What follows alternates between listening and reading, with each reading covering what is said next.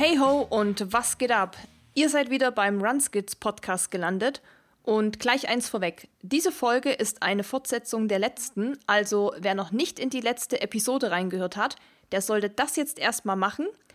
Alle anderen können sich jetzt auf den zweiten Teil zum Transalpine Run freuen.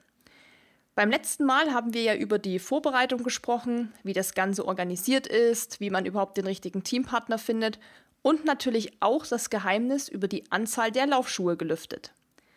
Heute geht es dann ans Eingemachte und wir tauchen direkt in die einzelnen Etappen ein. Also, welche Etappentage liefen gut, welche weniger und wie haben wir das jeweils in diesen Tagen erlebt. Und mit dabei ist natürlich wieder the one and only Eileen, die das Ganze moderiert hat und natürlich auch Dennis und meine Wenigkeit. In diesem Sinne, viel Spaß beim Hören vom zweiten Teil zum Transalpine Run. So, wir kommen zu Day One, zur ersten Etappe. Hirscheck zu Lech am Arlberg. 31,7 Kilometer, 1900 Höhenmeter im Aufstieg, 1590 im Abstieg. Nimmt uns mit, bitte einmal in diese ganze Startsituation. Wie war das für euch? Wie habt ihr euch gefühlt? Wie war die Atmosphäre? Wie waren die Leute drauf? Nehmt uns mal mit, ein bisschen bildlich auch. Also es ging los, dass wir ähm, in so Stadtwellen eingeteilt worden sind. Ähm, das gab es immer, mhm. dass es einfach nicht so, so voll wird auf der Strecke.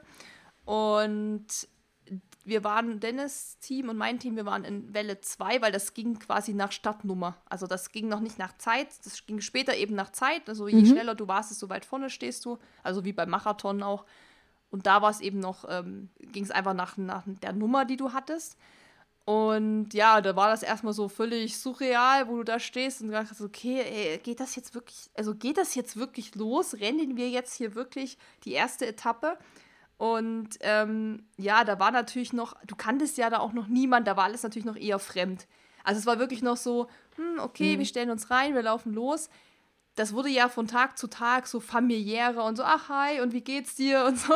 Und da war das schon wie wenn du zur Arbeit gehst, so, ach, heute wieder der und so. Und ähm, ja, das war natürlich schon krass. Da hatten die natürlich auch schon ähm, da gibt es ja immer dieses Stadtlied, das gibt es jeden Tag. Highway to Hell ist da halt so den ihr, ihr Lied. Und da habe ich dann schon gedacht, krass, das werden wir jetzt einfach acht Tage lang jeden Morgen hören. Ähm, kein Plan. Yay. Ja, wie das. Also in dem Moment fühlt es sich noch nicht so an, als würdest du sowas machen. Also es ist erstmal so ein normaler Stadtschuss dann geht's mm, los und natürlich sind da erstmal alle super fresh noch, alle super gut drauf, natürlich alle super ausgeschlafen und so, weil ganz ehrlich, es gab Tage, da hast du das Leid der Leute, denn das hast du denen schon im Gesicht dann angesehen, dass sie alle so müde und erschöpft waren. Und das fand mhm. ich auch so spannend, weil am Anfang ist es noch eher unspektakulär einfach, ne? Weil es auch noch so, du realisierst es ja mhm. nicht. Das kommt erst so von Tag zu Tag wird das so krasser, dieses Feeling, dass du so dieses Etappending und jetzt bist du wirklich da drin Gefühl hast. Ähm, mhm. Aber es war schon, ich meine, wir hatten blauen Himmel, Sonne, keine Wolke und das war schon erstmal für alle, glaube ich, das Allerbeste, was hätte passieren können. Und dass eben so ein Riesenevent trotz diesen ganzen Corona-Geschichten und so einfach stattfinden konnte. Ja, und bei Mario und mir war es ein bisschen anders, denn äh, uns war klar, ähm, wir werden relativ vorne im Feld dabei mitspielen und uns war es halt wichtig, auch mhm. wenn wir im zweiten Block sind, so weit wie vorne sich anzustellen, weil bei den Trailläufen ist es nicht so schön wie beim Marathon, wo es erstmal 10 Kilometer breite Asphaltstraße und das sich äh, das Feld da verläuft, sondern es wird relativ immer schnell eng und dann ist es immer schwierig mit dem Überholen und da haben wir uns auch mal so wirklich beim Einlaufen die ersten Kurven uns angeguckt, wirklich ein bisschen so professioneller und sagt, okay, wir müssen uns auf der rechten Seite vorne stehen, damit wir dort relativ vorne fix rauskommen. Und im Endeffekt war es auch so und da konnten wir wenigstens den zweiten Block vorne angehen. Was später noch ein bisschen fänglich wurde für uns, war, dass wir irgendwann am ersten Berg auf die äh, letzten des ersten Blockes aufgetroffen sind. Und das war für uns mhm, dieser, mhm. dieser Uphill, ich weiß nicht, ob der 800 Höhenmeter war, aber das war für uns eine reine Laktatparty. Also du willst, klar bist du schon von hinten ein bisschen schneller, aber es wird, je mehr du Leute überholst, wird es auch immer anstrengender. Und du willst ja nicht jemanden überholen und dann bis, äh, in Anführungszeichen, ja, Tempo, Tempo rausmachen. Ja. Und da war dieser ganze Uphill voller Leute und wir waren, glaube ich, nur am Laktat äh, gefühlt. Und das haben wir auch die letzten fünf Kilometer beide gemerkt. Also Marian hatte dann irgendwie Seidenstechen und ich hatte ähm, im, im Downhill ein wunderschöner Downhill zum Laufen, sehr einfach, nicht technisch, aber ich habe meine Füße und meine Oberschenkel haben mega gekrampft und das kam halt dazu, dass man wirklich im ersten Uphill wirklich in dem Fall alles gegeben hat und ähm, ja, das war aber auch nur am ersten Tag so. Ja, das ist halt dann so das Verhängnis von vielen übrigens, ne, wenn man halt gleich so ein bisschen überpaced. Aber ist ja klar, ne? also ich wusste, wir wussten, mhm. Daniel ich mhm. wussten auch am Anfang nicht, wie, wie, wie gehst du das eigentlich an? Also wie ist die Renntaktik? Ja. Weil ähm, du musst ja dann noch sieben Tage laufen, an, stand an dem Tag. Und äh, wie gesagt, die erste Etappe war auch nicht so ohne. Die hatte zwei Anstiege, mhm. ne? zwei recht knackige auch. Und du hast ja am Anfang gesagt, der, die Höhenmeter am Anstieg waren 1900 offiziell. Offiziell 1900. Oh, was, was sagte deine Uhr? Die sagte bei fast allen 2100 und man muss sagen, so 200 Höhenmeter mehr ist schon viel. Also das ist schon, wo du dir mm, so denkst, deine Uhr sagt, offiziell bist du jetzt oben und dann guckst du hoch und siehst, okay, das geht aber noch ewig so weiter. Und das ist natürlich für den Kopf ganz fatal. Also mental ist das, ist das schwierig. Mm, Deshalb haben wir uns dann, wenn es zum Beispiel hieß, die Etappe morgen sind 48 Kilometer und 2200 Höhenmeter, habe ich mir im Kopf gesagt, okay, mhm. morgen 50 Kilometer und 2500. Weil ich genau wusste, es wird eh wieder mehr in irgendeine Richtung. Und dass ich dann mental nicht schon komplett abgefuckt bin und keinen Bock mehr habe, stelle ich mich gleich ja. darauf ein. Und wenn es dann eben doch nicht so viel mehr waren oder wenn es weniger waren, was nie vorkam, ähm, dann hat man sich natürlich einfach gefreut. Ähm, und ich glaube, die erste Etappe war, was ich auch von vielen gehört habe, mit denen ich mich im Ziel unterhalten habe, anstrengend. Für viele lief es nicht so gut, weil wirklich, mhm. du weißt noch gar nicht so richtig, wie du dieses Rennen angehen willst. Also was auch so dein Plan ist, dein Ziel. Ja. Und ähm, der eine meinte auch so, ja, er hat irgendwie auch achtmal gekotzt. Und wie gesagt, Daniel war ja auch an dem Tag. Ähm, am zweiten Anstieg lag er da eine halbe Stunde, 40 Minuten. Kreislauf, Krämpfe, Magen, das volle Programm am ersten Tag. Und es mhm. ging tatsächlich mehreren Leuten so. Es war auch sehr heiß und diese Belastung und dieses ganze Neue wieder so. Ja, Aufregung, da passiert ja, ja voll. ganz, ganz also viel. Das, ich glaube, da hat man schon gemerkt, dass man da wirklich erstmal so reinkommen muss. Und ich glaube, so abschließend können wir wahrscheinlich alle sagen, dass die erste Etappe tatsächlich so die schwierigste irgendwie war. Jetzt nicht unbedingt vielleicht von den vom technischen Terrain oder von irgendwie von den Höhenmetern, aber so von dem ganzen, wie, wie mache ich das jetzt eigentlich, ne? Und wie, wie ist der Plan da jetzt? Mhm. Nichtsdestotrotz war die natürlich super geil und hat es wirklich laufbare Downhills und auch die Anstiege. Das war natürlich immer geile Aussicht, ähm, geile Seen und was du dann hast.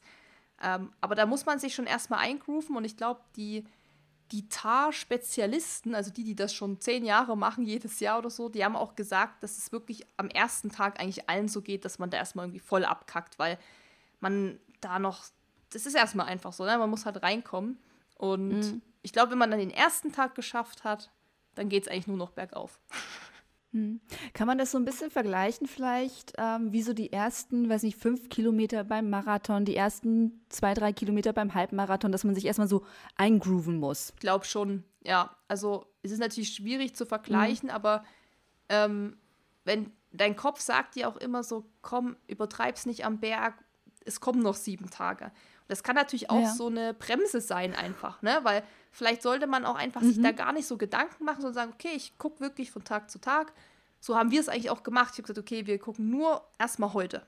Erstmal bis zum ersten Anstieg. Also diese mentalen Geschichten, die spielen da ja eine große Rolle. Und es ist überhaupt nicht hilfreich zu mhm. denken, mhm. oh mein Gott, jetzt läuft es gerade nicht gut. Wie soll das am Donnerstag werden, wenn ich den Ultra laufe? Sondern eher so, dass man sich sagt, ich denke jetzt bis zum ersten Anstieg. Wenn wir oben sind, haken wir das ab. Dann kommt der nächste Downhill. Und das hilft schon einfach so, Schritt für Schritt zu denken. Und manche Leute um mich herum haben auch gesagt, oh, morgen kommt dann der Ultra. Und da habe ich gesagt, äh, Leute, ich denke jetzt gerade erstmal nur an die Zielverpflegung, an, an den Kaiserschmarrn. Erstmal heute. Erstmal heute und erstmal an die geilen Sachen, die noch kommen, bevor ich mich dann abends damit Mhm, rumschlage, dass der nächste Tag richtig anstrengend wird. Also, es ist halt viel so Mindset-Geschichte dann. Dennis, wie sah das bei dir aus, deine reine Taktik und dein Mindset? Ja, also auch von, von Tag zu Tag hat man sich immer die Strecke ein bisschen genauer angeguckt und immer, wenn es bei mir so an, am Streckenprofil ein schwerer Downhill äh, war, war ich auch immer so, oh nein, dann kommt es. Ähm, also, weil im Downhill bin ich halt nicht der Stärkste und da macht es mir teilweise auch keinen Spaß. Deswegen hatte ich meinen emotionalsten Knick am dritten Tag, wo, wo Susi schon gesagt hatte, es ging äh, 1000 Meter auf drei Kilometer runter. Und das ist einfach uncool, wenn von hinten Leute angerauscht kommen, die einfach da wie eine Gazelle und eine Bergziege da von Stein zu Stein springen und ohne irgendwelche Angst und und das klingt vielleicht super hart und ich sage, ich bin da super schlecht drin. Vielleicht bin ich da auch nicht so schlecht, aber dennoch, wenn du so um diesen vorderen Bereich bist, denkst du, du kannst gar nichts. Und dann denkst du dir, dann kommst du ins Schwitzen, dann brauchst du für diesen Kilometer auch irgendwie 13 Minuten. Und das war einfach nur Hölle, der dritte Tag, wenn ich so vorwegnehmen kann. Und dann weißt du noch, okay, jetzt bin ich unten und jetzt muss ich das alles wieder aufholen. Und, und aber das habe ich mir wirklich immer so von Tag zu Tag angeguckt, von den Etappen. Es gab nur eine Etappe, die wir relativ früh mal gesagt haben, ach, das wird geil, das wird, war dieser Bergsprint, da haben wir schon am ersten Tag schon uns die Klamotten rausgelegt, so in der Art. So, boah, ja, da ziehen wir uns das Tanktop an, die Split Shorts, äh, die schnelle Brille kommt, weil es nur acht Kilometer sind und dann machen wir die Usain Bolt Show. Und so war es wirklich, weil aber da kommen wir auch später zu wieder Startprozedere. Ist ja Tag 5 erstmal. Ja, ja, genau, aber für uns war das schon am Tag 1 präsent. Genau dieser Tag war eigentlich nur präsent. Und sonst hat man sich wirklich eher erstmal auf die Zielverpflegung gefreut. Man hat sich gefreut auf den Pasta-Plausch. Also, das ist Art die Pasta-Party. Aber es gibt auch nicht jeden Tag Pasta. Also, da freut man sich, oh, was gibt's denn zu essen? So wie wenn man nach Hause kommt und Mutti hat was gekocht. So in der Art. ähm, und äh, dann hat man geguckt, okay, wie verläuft der Abend und eher in dem äh, Punkt. Also man hat es wirklich kurzfristig gedenkt, äh, gedacht, von Tag zu Tag. Wie war denn die Verpflegung unterwegs, wenn wir jetzt gerade schon so ein bisschen übers Essen sprechen? Die war gut, also sehr gut eigentlich, also typisch Trail-Event, da gibt es wieder alles das, was man sich reinschaufeln möchte. Auch typisch Plan B, also das war echt gut, sehr gut. Ja, also man hat da wirklich von, ich glaube, das beliebteste vom Gefühl war Wassermelone, weil es eben so warm war. Es gab aber auch mal Honigmelone, Orangen, ähm, es gab Brot, die hatten so einen Sponsor gehabt, äh, wie heißen die noch? Lu Louf. Louf, kennst du wahrscheinlich auch. Das ist diese Lupin-Milch, diese weiß-violette. Ach, so, ja, ja, so Lufe oder Luf, ja, keine ja, Ahnung. Ja, und ja. das waren, die waren Sponsor oder die waren, haben da halt mitgemischt. Und da hatten die quasi auch ähm, so kleine Sandwiches, aber wirklich ganz, ganz klein, so zwei mal zwei Zentimeter oder so, nur so kleine Häppchen, wo die auch mit so diesem Aufstrich von denen das hatten. Also es war dann im Prinzip auch vegan. Apfel, Banane, Essiggurken, Tomaten, Eier. Es gab einmal auch diesen Milchreis oben. An dem dritten Tag gab es noch Milchreis, wirklich mit Zucker, Zimt, mit äh, Kirschen. Es gab Riegel, Kekse, also Gummi, Gummibären, Gummibärchen, Nüsse. Nüsse, genau. Also da gibt es wirklich, ähm, dann gibt es natürlich die ganze Palette von Getränken. Wasser ist klar. ISO, Ottomol hatten die, ist dann natürlich immer je nach Sponsor, in dem Fall war es dann Ottomol. Klar, ähm, Cola und Energy. Cola hatten die nicht. Doch, Echt? die war aber gestreckt, deshalb war es eigentlich keine Cola. Ja, aber Energy hatten die. Genau. Also die Cola, genau, es war leider nicht so die Cola-Cola, die man sich dann wünscht, so eine sprudelige Coca-Cola, die man dann manchmal so will, wenn man es braucht, sondern es war eher so ein bisschen gestreckt. Das war, das war ein bisschen schade. Aber es gab eben dann Energy und. Das klingt auch nicht lecker. Nee, nee, das ist, wenn das so. Kennst du dann, wenn die Cola so dünnflüssig schon ist? Nicht mehr so bra- dunkelbraun, sondern so hellbraun. Ja, ja, wenn, wenn so bei so Ja. Zapfanlagen das auch falsch eingestellt ist. Und Genau. Ja, so ungefähr war das. Ähm, und ja, aber dann hast du eben Energy Drinks. Also da gab es auch manchmal, ähm, gab es glaube ich auch einmal gab es so ein Gulasch oder so. Also es gibt dann immer noch so Special-Zeugs. Das kommt auch immer auf die Region, glaube ich, an. Da gab es dann so einen großen Topf mit einer Kelle, da stand irgendwie was drauf. Also das war so ein Überraschungszeug, irgendwie eine Suppe oder so. Ähm, Kartoffeln und viel Salz, sowas, das gibt es eben. Aber dazu muss man auch sagen, dass wir da nicht jetzt so die Esser sind. Also Dennis gar nicht. Also das, was Susi nicht? gesagt hat, von, von Wurstbrot bis Käsebrot bis Eier, äh, habe ich gar nicht. Das sagt, äh, hör ich, Hast du nie gesehen, ne? Äh, doch, gesehen habe ich so im Augenwinkel, aber ich hatte dann immer meistens eine Portion Nüsse in die Hand. Also eine Hand, die mir, die ich gleich reingestopft habe, paar Gummibärchen und mal ein Riegel, also Schokoriegel. Das waren eigentlich diese drei Sachen, die ich genommen habe, wenn ich mhm. angehalten habe. Und natürlich Wasser und ISO aber ich habe auch nicht so viel gegessen. Also ich hatte eigentlich immer zwei Essiggurken, zwei kleine Cocktailtomaten. Essiggurken ist so ein Endgegner. Ja, okay, ja. Weiter.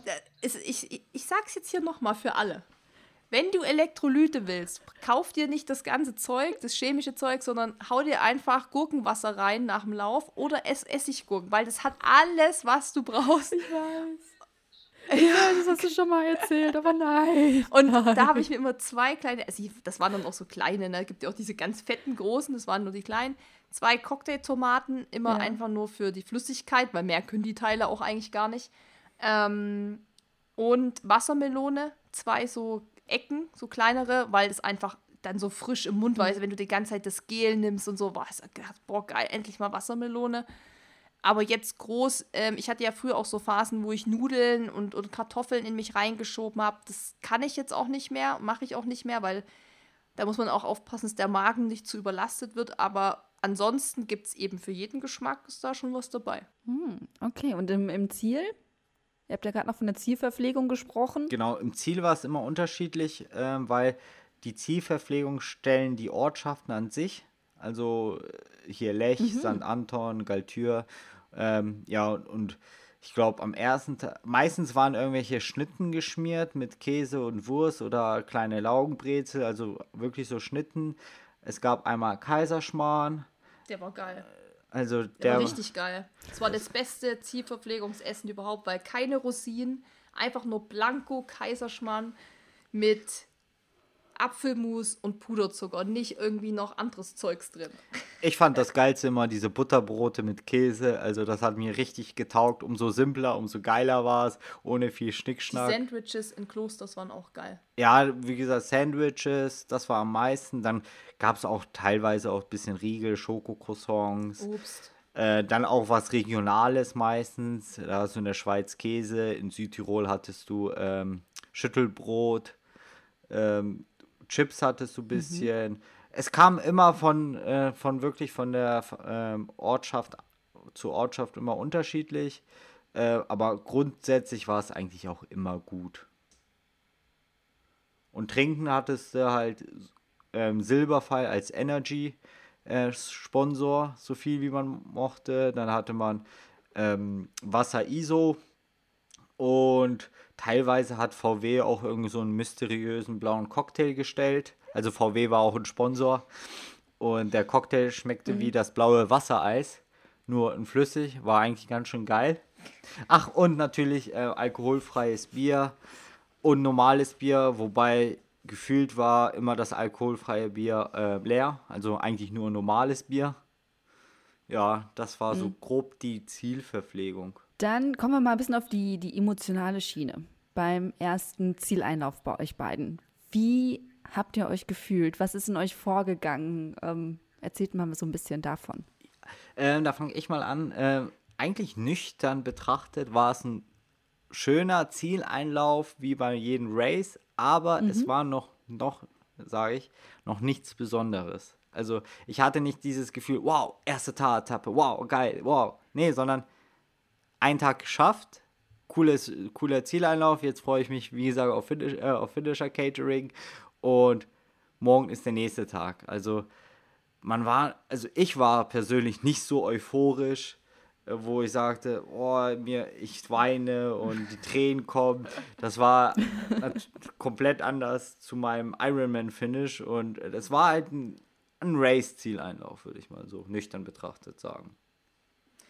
aber das ist, glaube ich, normal, weil das eben erst eine Etappe von acht ist. Ne? Und klar, man ist voll mhm. happy, dass man das geschafft hat, aber das wird dann von Zieleinlauf zu Zieleinlauf wird das schon emotionaler, weil du denkst so krass, jetzt schon vier, jetzt schon fünf. Also dann wird es schon äh, auch wertiger, kann man sagen. Ähm, es war bei uns ja auch so, erster Zieleinlauf war, ich war einfach nur froh, dass wir überhaupt das in der Cut-Off-Zeit geschafft haben, weil es Daniel ja so schlecht ging und er da wirklich so krass durchgebissen hat. Also er muss so gelitten haben. Er hatte noch 800 Höhenmeter vor sich, nachdem er da am Boden lag, sag ich mal, plus den Downhill. Mhm. Und ich, du kannst ihm ja dann auch nicht helfen, weißt du, du kannst ja, du kannst ihm ja die Schmerzen und das Leid nicht abnehmen. Du kannst halt immer nur sagen, brauchst du noch was? Soll ich deinen Rucksack nehmen? Ihn motivieren, sagen, komm. Natürlich aber auch realistisch sagen, muss ich dann auch sagen, so Daniel, wir müssen halt auch weiter, weil 17 Uhr ist einfach Zielschluss und wir müssen es halt in der Zeit noch schaffen. Und es war dann schon 14.30 Uhr und wir waren noch nicht oben am Gipfel. Und er wusste das natürlich auch, aber das ist dann so zwischen, ja, so shit, das ist erst der erste Tag und ihm geht es schon so schlecht und, und, und ist das jetzt schon das Ende der Reise und sowas.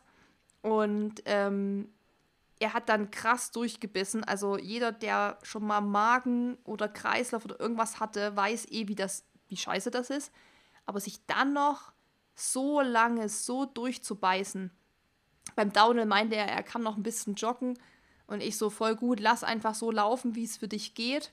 Und dann waren wir einfach im Ziel natürlich super erleichtert und ich glaube, er war einfach nur froh, dass es dann auch vorbei ist, dass er sich ausruhen kann. Und deshalb war das für mich erstmal so, puh, wir haben es erstmal geschafft. Ähm, aber auch so natürlich diese Bedenken, so krass, shit, wenn es am ersten Tag jemandem schon so schlecht geht, fuck, was, was kommt da die nächsten Tage noch, ne? Weil es hätte mich ja auch jederzeit mm, treffen mm. können. Ich hätte ja auch jederzeit Kreislauf oder Magen haben können oder umknicken können. Und da war es mir schon so bewusst, wo ich dachte, das hier wird kein Spaziergang. Das hier ist nicht so mal eben, ich renne mal schnell hier und dann ist gut. Ähm, von daher war der erste Zieleinlauf erstmal so pff, geschafft. Und da war erstmal der Fokus eher weniger auf das Ziel, sondern eher auch natürlich, wie geht's Daniel, ne? Geht's ihm besser und, und wie kriegen wir ihn wieder aufgepäppelt? Und dann natürlich die große, große Frage, wie geht's dann halt auch weiter, ne? Also.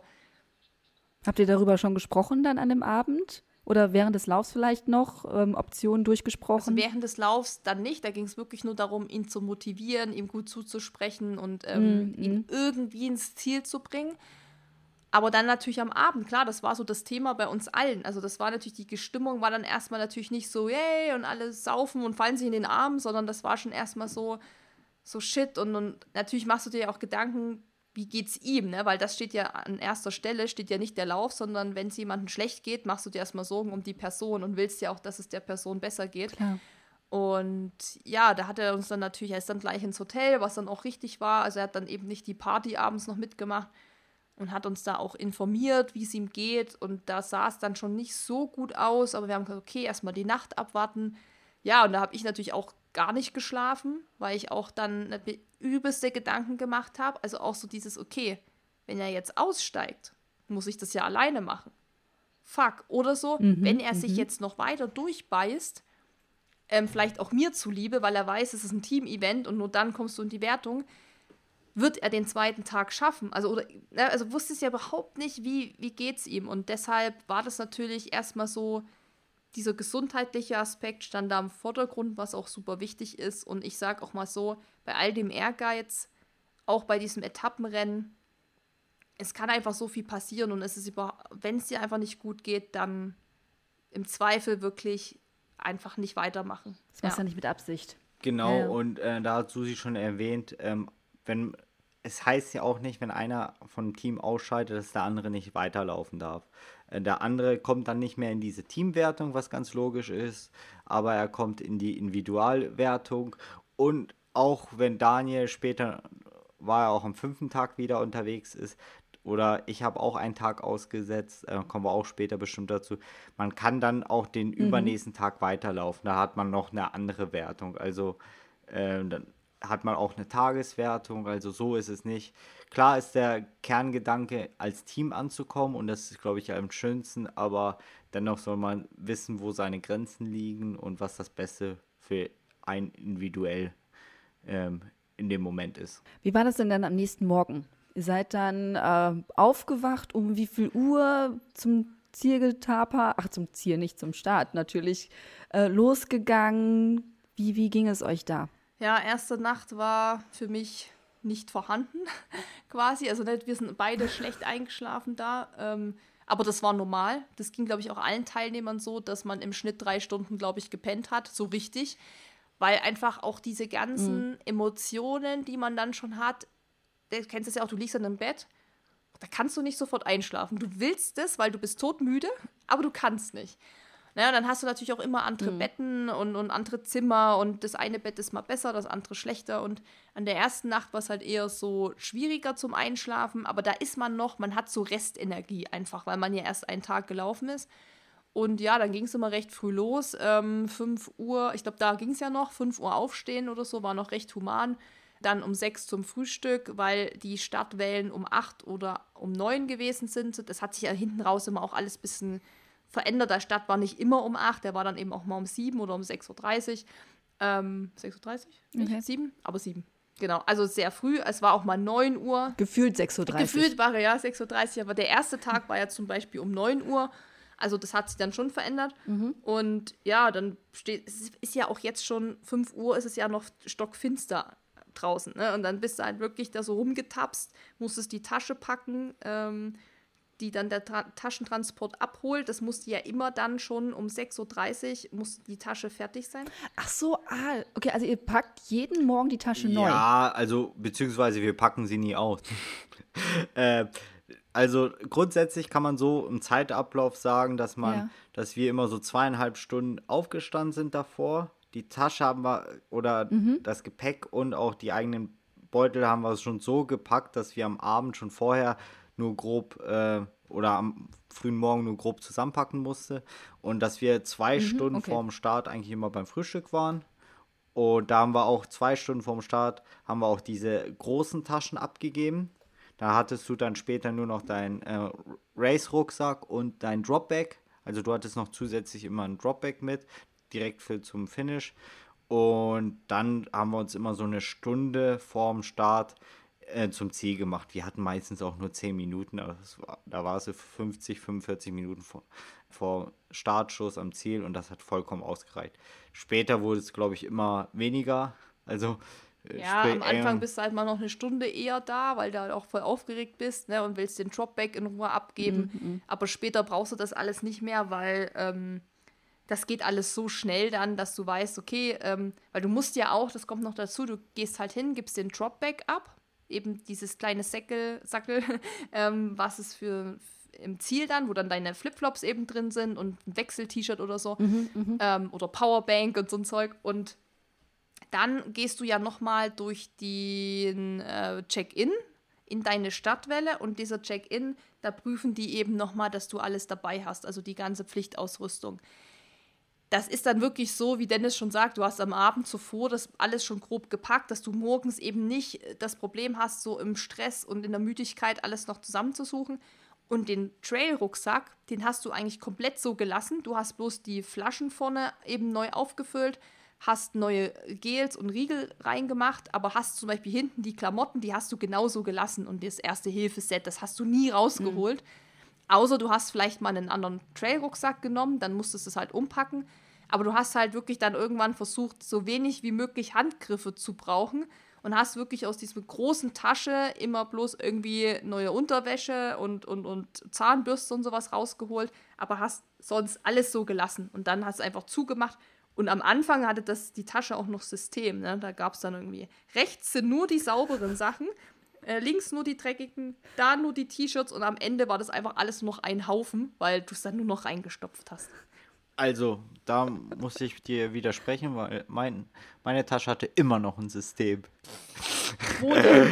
mein, nee, Wo denn? Aber auch kleiner Pro-Tipp ist wirklich so, Sachen zu packen in weiß nicht, in speziellen Tüten, dass du sagst, okay, ich hatte, zum Glück hatte ich noch von meinem Ironman, da gibt es immer farbige Tüten für Laufen, Schwimmen, äh, Radfahren. Und da hatte ich gesagt, okay, die rote Lauftüte, da kommen nur meine T-Shirts, in der blauen Bike-Tüte kommen meine Hosen rein, in der Tüte kommt nur Equipment rein. Und da hatte ich da schon, schon ein bisschen schon mit System und das erleichtert das Gewusel, also das Gefühl, das da hin und her. Und wenn das alles in einem Fach wäre, wäre es katastrophal. Ihr Business-System hatte ich ja auch noch, habe ich ja gesagt. Es wurde nur nach hinten raus weniger. Und du hattest es geteilt nach T-Shirt und, und Hosen. Ich hatte zum Beispiel eine Tüte mit, das war wirklich so, du ihr kennt das doch, wenn du eine Klamotte anziehst, ein T-Shirt, und nächsten Tag ziehst du es mhm. nicht an und du weißt nicht, es ist zu sauber für die Dreckwäsche, aber es ist zu dreckig, um es wieder in den Schrank zu räumen. Deswegen genau, auf den, auf den Stuhl. Stuhl. Und ich hatte die Tüte. Und da war dann so, wenn ich noch so ein T-Shirt hatte oder so eine Hose, die ich zwar schon zum Laufen anhatte, die aber nach dem Auslüften nicht wirklich gestunken hat, habe ich gedacht, okay, das ist, kommt in die Tüte, weil die Hose könnte ich noch mal tragen. Und dann gab es halt so einen Sack, wo dann wirklich die Socken drin waren, die auch dann wirklich, da, da ging ja dann gar nichts mehr, die dann so schon standen. Mhm. Und das war das System am Anfang und am Ende war halt alles ein Haufen bei mir.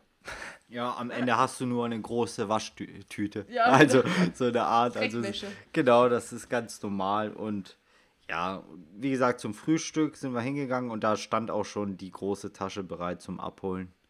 Weil da war auch Pflicht, spätestens eineinhalb Stunden vor Startbeginn wurden die Taschen auch abgeholt vom Taschenservice. Okay, ihr habt ja gerade schon mal kurz gesagt, Anja ist erst wieder am fünften Tag ähm, dazugekommen. Susi, wie ging es dir denn am zweiten Tag, als du dann wusstest, ich muss jetzt alleine laufen. Ja, da war erstmal so Orga-Kram zu tun, weil ähm, Daniel hat, glaube ich, bis zur letzten Sekunde gehofft, dass er noch laufen kann. Das hat er mir dann auch so geschrieben, weil mhm. wir waren an dieser Nacht in zwei unterschiedlichen Hotels, sonst waren wir immer in dem gleichen Hotel. Also hätten wir uns dann gesehen und dann hat er geschrieben, ja, ähm, weil ich habe, er hat dann gesagt, sein Herz schlägt auch so schnell. Und da habe ich gesagt, okay, an dieser Stelle muss ich auch einfach mal einschreiten. Habe gesagt, wenn irgendwas mit Herz oder so ist, mach es nicht, weil ich möchte nicht, dass du neben mir umkippst. Deine Kinder sind hier mit dabei. Ich will denen nachher nicht erklären, dass ihr Papa da oben am Berg umgekippt ist, weil einfach der sportliche mhm. Ehrgeiz zu groß war. Und dann hat er gesagt, nee, ähm, er hat gesagt, okay, er wird es probieren und wenn es an der ersten VP nicht besser wird oder so aussteigen, so war erst der Deal. Und als ich dann zum, Ziel, äh, zum Startbereich bin, weil ähm, Dennis, Marian und die Mädels, ähm, die sind schon in der ersten Startwelle gewesen, weil die eben natürlich schneller waren, und Daniel und ich werden eben später gestartet, bin ich trotzdem hin und da kam er schon und ich habe schon gesehen, er hatte keine Laufklamotten an. Und da hat er dann gesagt, ja, Susi, ich glaube, das, das geht nicht. Und ich habe, der war kreidebleich, der war einfach komplett fertig.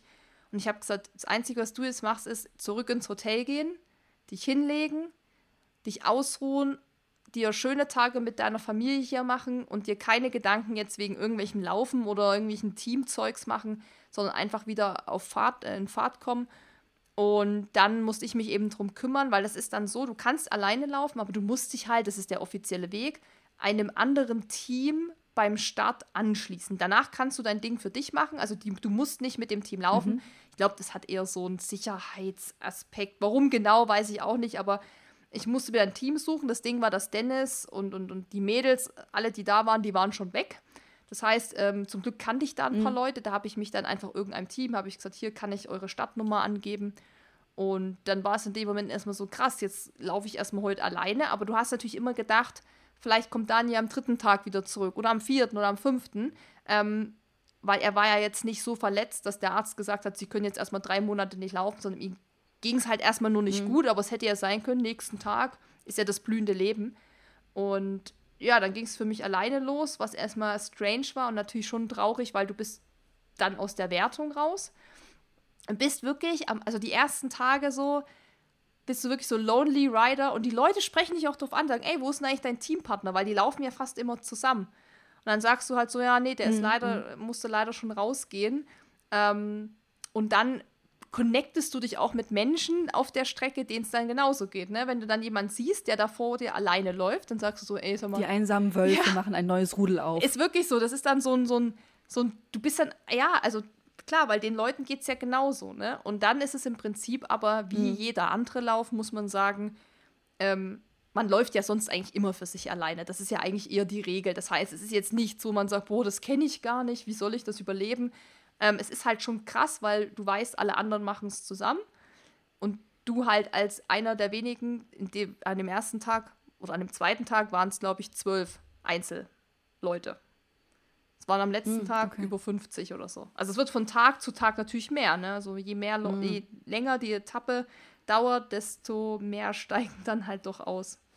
Nur auch noch ein kurzer Exkurs zu diesen Zusammenlaufen, wie die Regeln dort sind. Ähm, das Zusammenlaufen, man muss nicht immer unbedingt einen Meter nebeneinander laufen, sondern äh, es reicht aus, dass man bei einer Messstation, also die waren immer vor der Verpflegungsstation, äh, maximal zwei Minuten auseinander ist. Also beispielsweise war es bei mir und Marian so, dass ich im Uphill stärker war und er im Downhill und immer so wie die Messmatten waren, haben wir eventuell mal vielleicht 30 Sekunden gewartet auf den anderen, dann ist er rübergegangen, mhm, die Flaschen mhm. aufgefüllt, dann kam der andere schon. Aber es muss nicht so sein, dass man sagt, okay, ich muss unbedingt Hand in Hand nebeneinander laufen.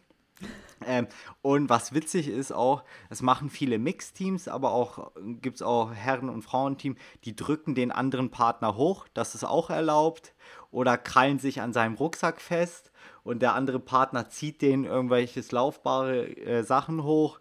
Ähm, alles möglich, nur es darf keine mechanische Verbindung sein. Also ansonsten kannst du dich, mhm. auch möglich ist, dass nur ein Teampartner den Rucksack trägt. Also das ist auch möglich. Also ah, okay. das habe ich auch schon, einmal habe ich das gesehen, mitbekommen. Echt? Ja. Da hatte nur einer einen Rucksack. Ja. Naja, weil das macht halt auch viel aus, ne? Wenn du halt nicht noch diese zusätzliche Last hinten hast und du bist vielleicht eh schon geschädigt. Mhm. Das haben ja dann auch viele, haben ja dann Rücken, Schultern. Man denkt ja immer, man hat nur Bein. Mhm. Aber so von mhm. diesem. Nee, nee, Nacken, Kopfschmerzen. Genau, und wenn dadurch. du da halt an einem Tag keinen Rucksack tragen musst, äh, macht das halt auch viel aus. Also da gibt es schon so ein paar Regeln.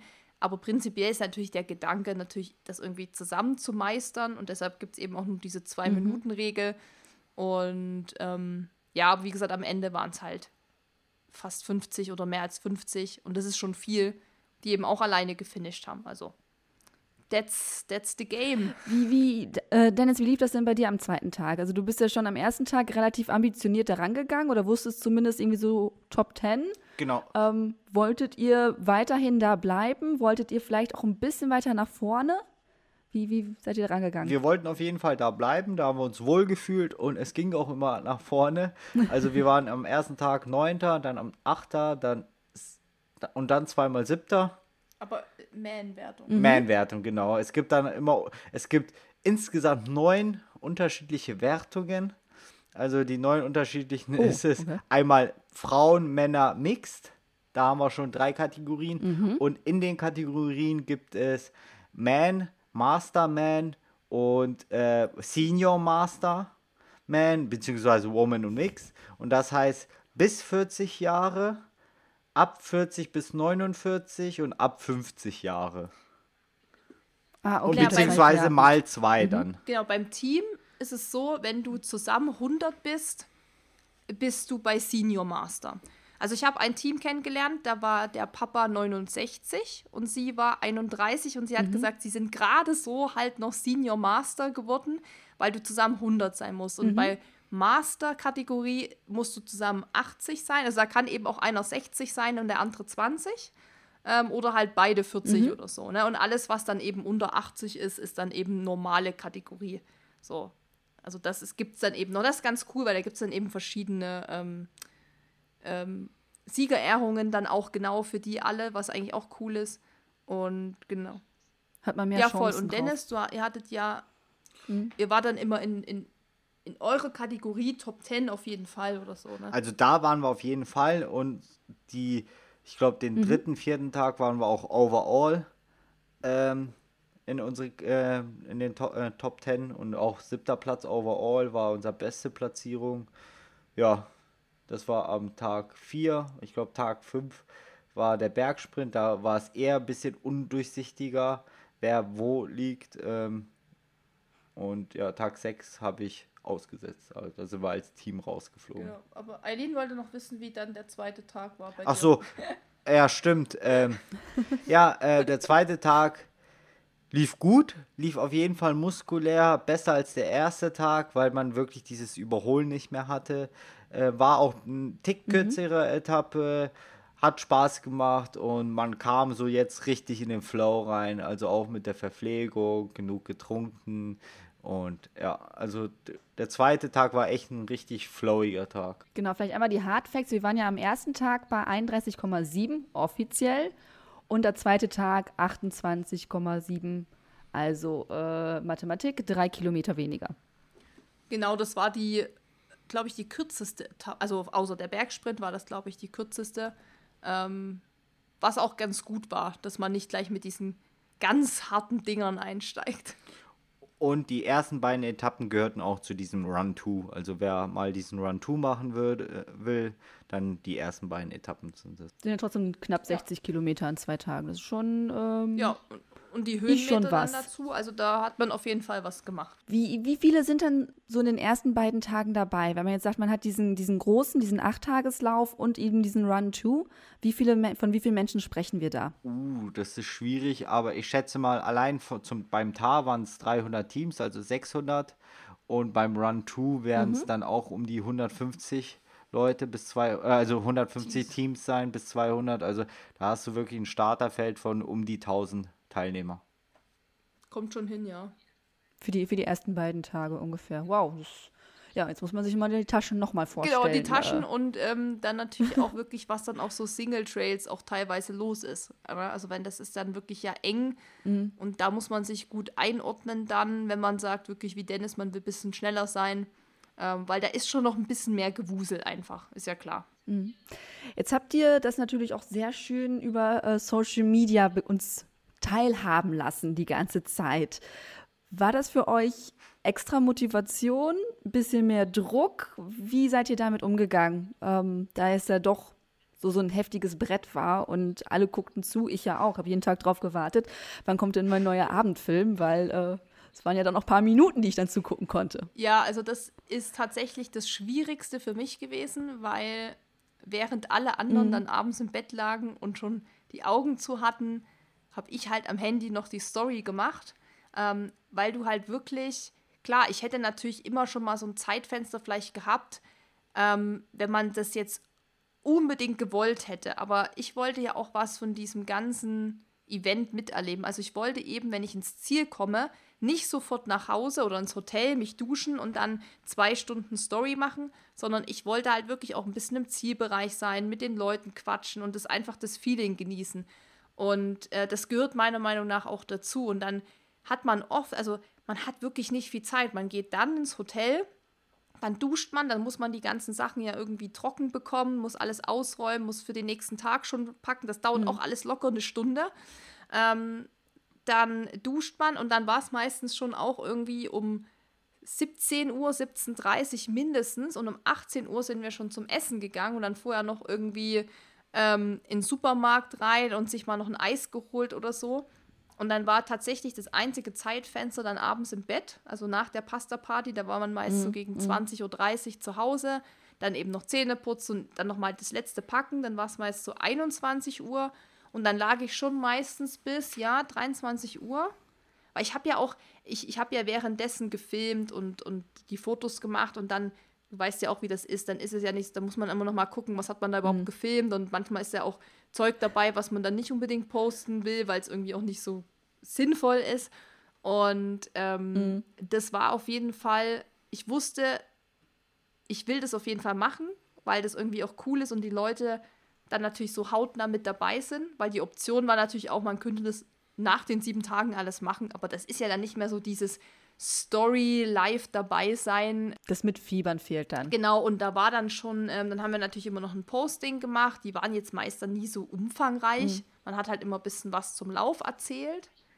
Sei euch verziehen. ja, also da ging es halt wirklich oft nur, also wenn das gerade die, die ersten Tage, wo es auch relativ gut lief, da kann man, was soll man da groß sagen? Es war natürlich dann eher, wo es dann hinten raus auch schwieriger wird, wo man dann auch mehr zu erzählen hat.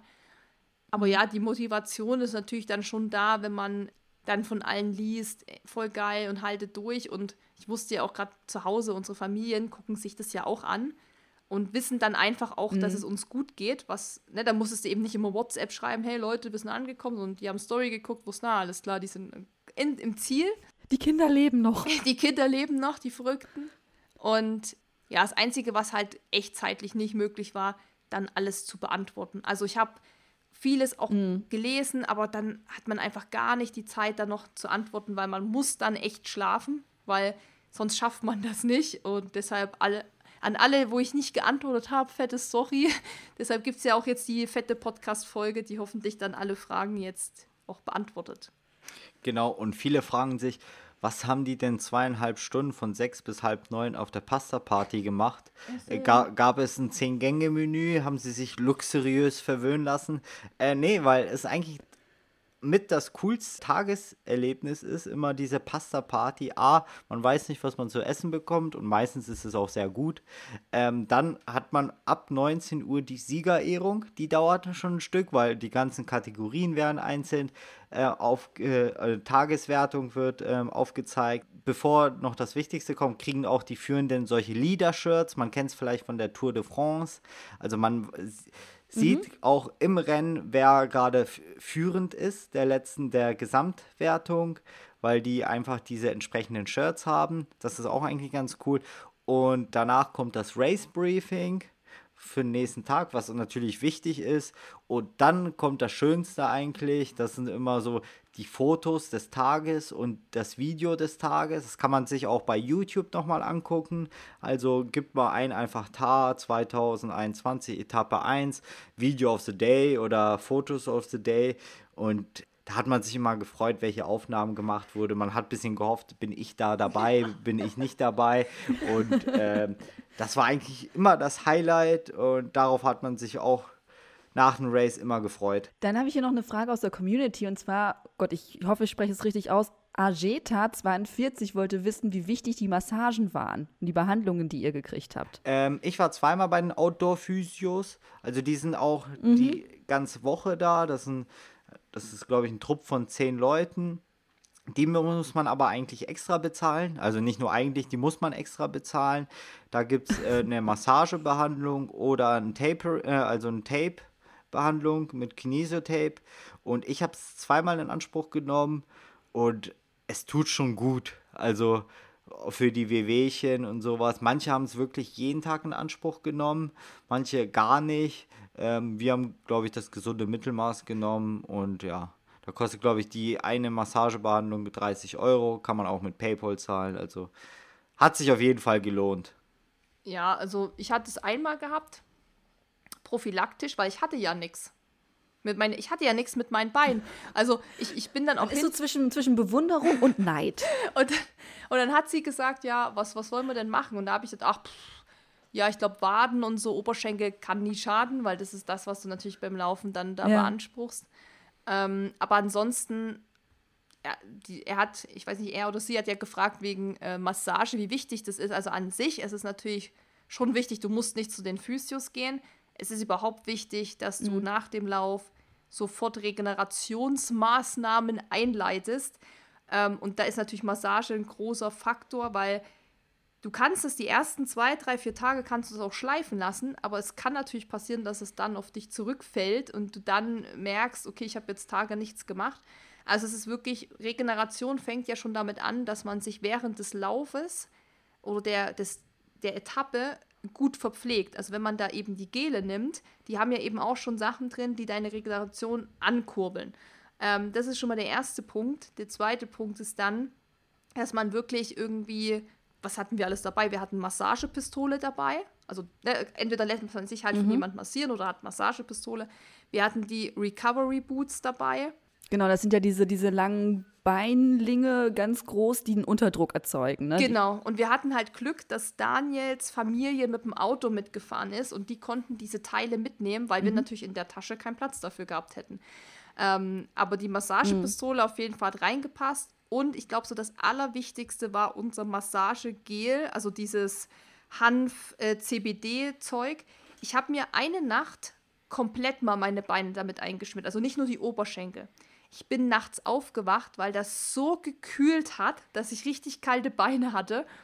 Und dann natürlich klar, Essen ohne Ende, viel Essen, viel Trinken, viel Wasser, weil das ist alles, was eben das ankurbelt. Und Massage kann natürlich äh, auf jeden Fall empfehlenswert. Also wer da auch sagt, das ist mir auch wichtig, dann würde ich mir das auch jeden Tag buchen, weil die 30 Euro wären es mir auf jeden Fall wert, ähm, weil die machen da echt super mhm. Arbeit. Und man kann eben auch sagen, zum Beispiel, ich habe heute Nacken oder Schultern, dann machen die eben das. Es ist nicht immer nur Beine oder so. Aber es wird schon hinten raus, haben sie auch gesagt, werden die, die, die Leute immer mehr auf der Liege. Also das von Tag 1 sind es noch so einer und am Ende sind es dann alle so ungefähr. Ja, ja. Genau, und die waren auch immer direkt nach, äh, nach dem Zieleinlauf, standen die schon bereit, glaube ich, um 14 Uhr und sogar vorm Start für Kinesiotapes etc. Ähm, waren die auch noch und haben Leute behandelt. Mhm. Dann haben wir hier noch eine Regenerationsfrage von Laura Huber 1. Wie viel habt ihr denn so jetzt geschlafen? Ähm, wie Susi schon gesagt. Also Tag 1 hatten wir ja schon, aber ja, der Rest. ja, genau. Also, aber in, man kann es grob überschlagen. Also wirklich so vier, vier Stunden, drei bis vier so tief und der Rest ist so. Rumwälzen. Man, rumwälzen. Es ist auch logisch. Man hat viel erlebt. Äh, man ist jeden Tag im neuen Hotel. Ich hatte was ich hatte. Ich hatte mein eigenes Kissen noch mit. Das war mir sehr wichtig für Regenerationsmaßnahmen aber dennoch ist es nicht wie zu Hause schlafen oder dort schlafen, wo man wo man es gewohnt ist. Man schläft ja auch meistens auch ein bisschen mehr in der Höhe, also immer so auf 1600 Metern, vielleicht auch mal 1800. Das ist ja auch für den Körper ungewohnt. Also das haben wir auch jetzt in der Recovery-Woche, sage ich mal, gemerkt, dass der Schlaf am meisten gefehlt hat und jetzt schlafen wir. Wir haben beide Urlaub, ich glaube um die 10 Stunden und äh, auch 10 Stunden plus. Aber das holt sich der Körper wieder. Und heute war ich mal wieder früh draußen, aber die ersten Tage waren schon echt krass, was der Körper von Schlaf nachgeholt hat. Zumal Schlaf ist ja eigentlich das Allerwichtigste. Das wissen wir ja alle. Mhm. Aber das ist, das ist quasi eigentlich, ja, ich, es gibt bestimmt Leute, die das gut können, aber die meisten, die ich auch auf der Strecke getroffen habe, die haben gesagt, ja, heute Nacht, ne, drei Stunden geschlafen, dann wieder, und dann hast du auch so dieses Wechselbad, so, dir ist mal warm, dann ist dir wieder kalt, dann tun die Beine weh, dann tun sie nicht weh, dann, dann kriegst du Durst, dann kriegst du Hunger. Also weißt du, das ist halt, also wir sind ja auch ein, Dennis ist an der, an, dem, an der ersten Nacht, bist du auch, auf einmal springt der Typ auf, haben wir noch Schoki. Und ich so, was? Ich habe jetzt so Bock auf Schoki, ne? Weil klar, dein Körper, der, der, hat so, der nimmt sich. Sagt von wegen jetzt ja. schnelle Kohlenhydrate, jetzt schnelle Energie. Der nimmt sich alles, was er braucht, ne? Und ich so, ja, guck mal, da unten muss irgendwo mhm. noch ein Snickers rumlungern. Und ähm, das ist wirklich, also auch was man da in sich reinschiebt, das darf man keinem erzählen, weil äh, das ist wirklich unfassbar. Aber wie gesagt, ja, beim Schlaf, wenn jemand da vielleicht mehr Glück hat, der schläft dann vielleicht auch fünf, sechs Stunden. Aber sonst ist es halt mhm ja, also wir haben ja per se auch fünf, sechs Stunden geschlafen, aber so richtig tief und fest ist es halt. Ja, ja dieser genau. erholsame Schlaf war schon, war schon eher gering. Ab welchem Tag habt ihr das denn gemerkt? Oder habt ihr das überhaupt gemerkt, dass so ein bisschen Schlaf gefehlt hat? Oder war Adrenalin eure beste Freundin? Also ich habe das gemerkt am Marathontag, das war Tag vier? Vier. Äh, Tag vier, genau. genau. Da Mhm, als von Galtür ja, nach Kloster. Da war das ging. das erste Mal, wo ich in Berg gar nicht mehr hochkam. Aber nicht eben, weil meine Beine schwer waren mhm. oder ich Schmerzen hatte oder so, sondern einfach nur, weil ich so müde war. Ich habe gedacht, ich schlafe auf mhm. dem Berg da hoch ein. Und dann habe ich schon wirklich viel Energy auch getrunken, was dann halt meistens so, ne, das Einzige war dann, was dann so sprudel, äh, kühl, gekühlt war. Ähm, und das zieht sich dann halt schon über die ganzen Tage. Das, das wird ja auch nicht besser. Also das muss ich sagen, ähm, war ja eh auch mein Fazit, wenn jetzt jemand gefragt hat, wie anstrengend es war, muss ich immer sagen, körperlich gesehen war es eigentlich gar nicht so schlimm. Eigentlich ging es voll gut für mich. Aber mir hat einfach die Kraft gefehlt, weil ich so müde und erschöpft war, weil das eben gefehlt hat. Und bei mir war es so, ähm, müde in den Tagen war ich nicht, also in den Etappen war ich gar nicht, aber da habe ich auch mich mit ordentlich mit Koffein gepusht, sei es am Frühstückstisch mit Kaffee oder äh, auf, ne, auf der Strecke mit entsprechenden Koffeingels. Welche nutzt du? Ich habe die von Morten genommen.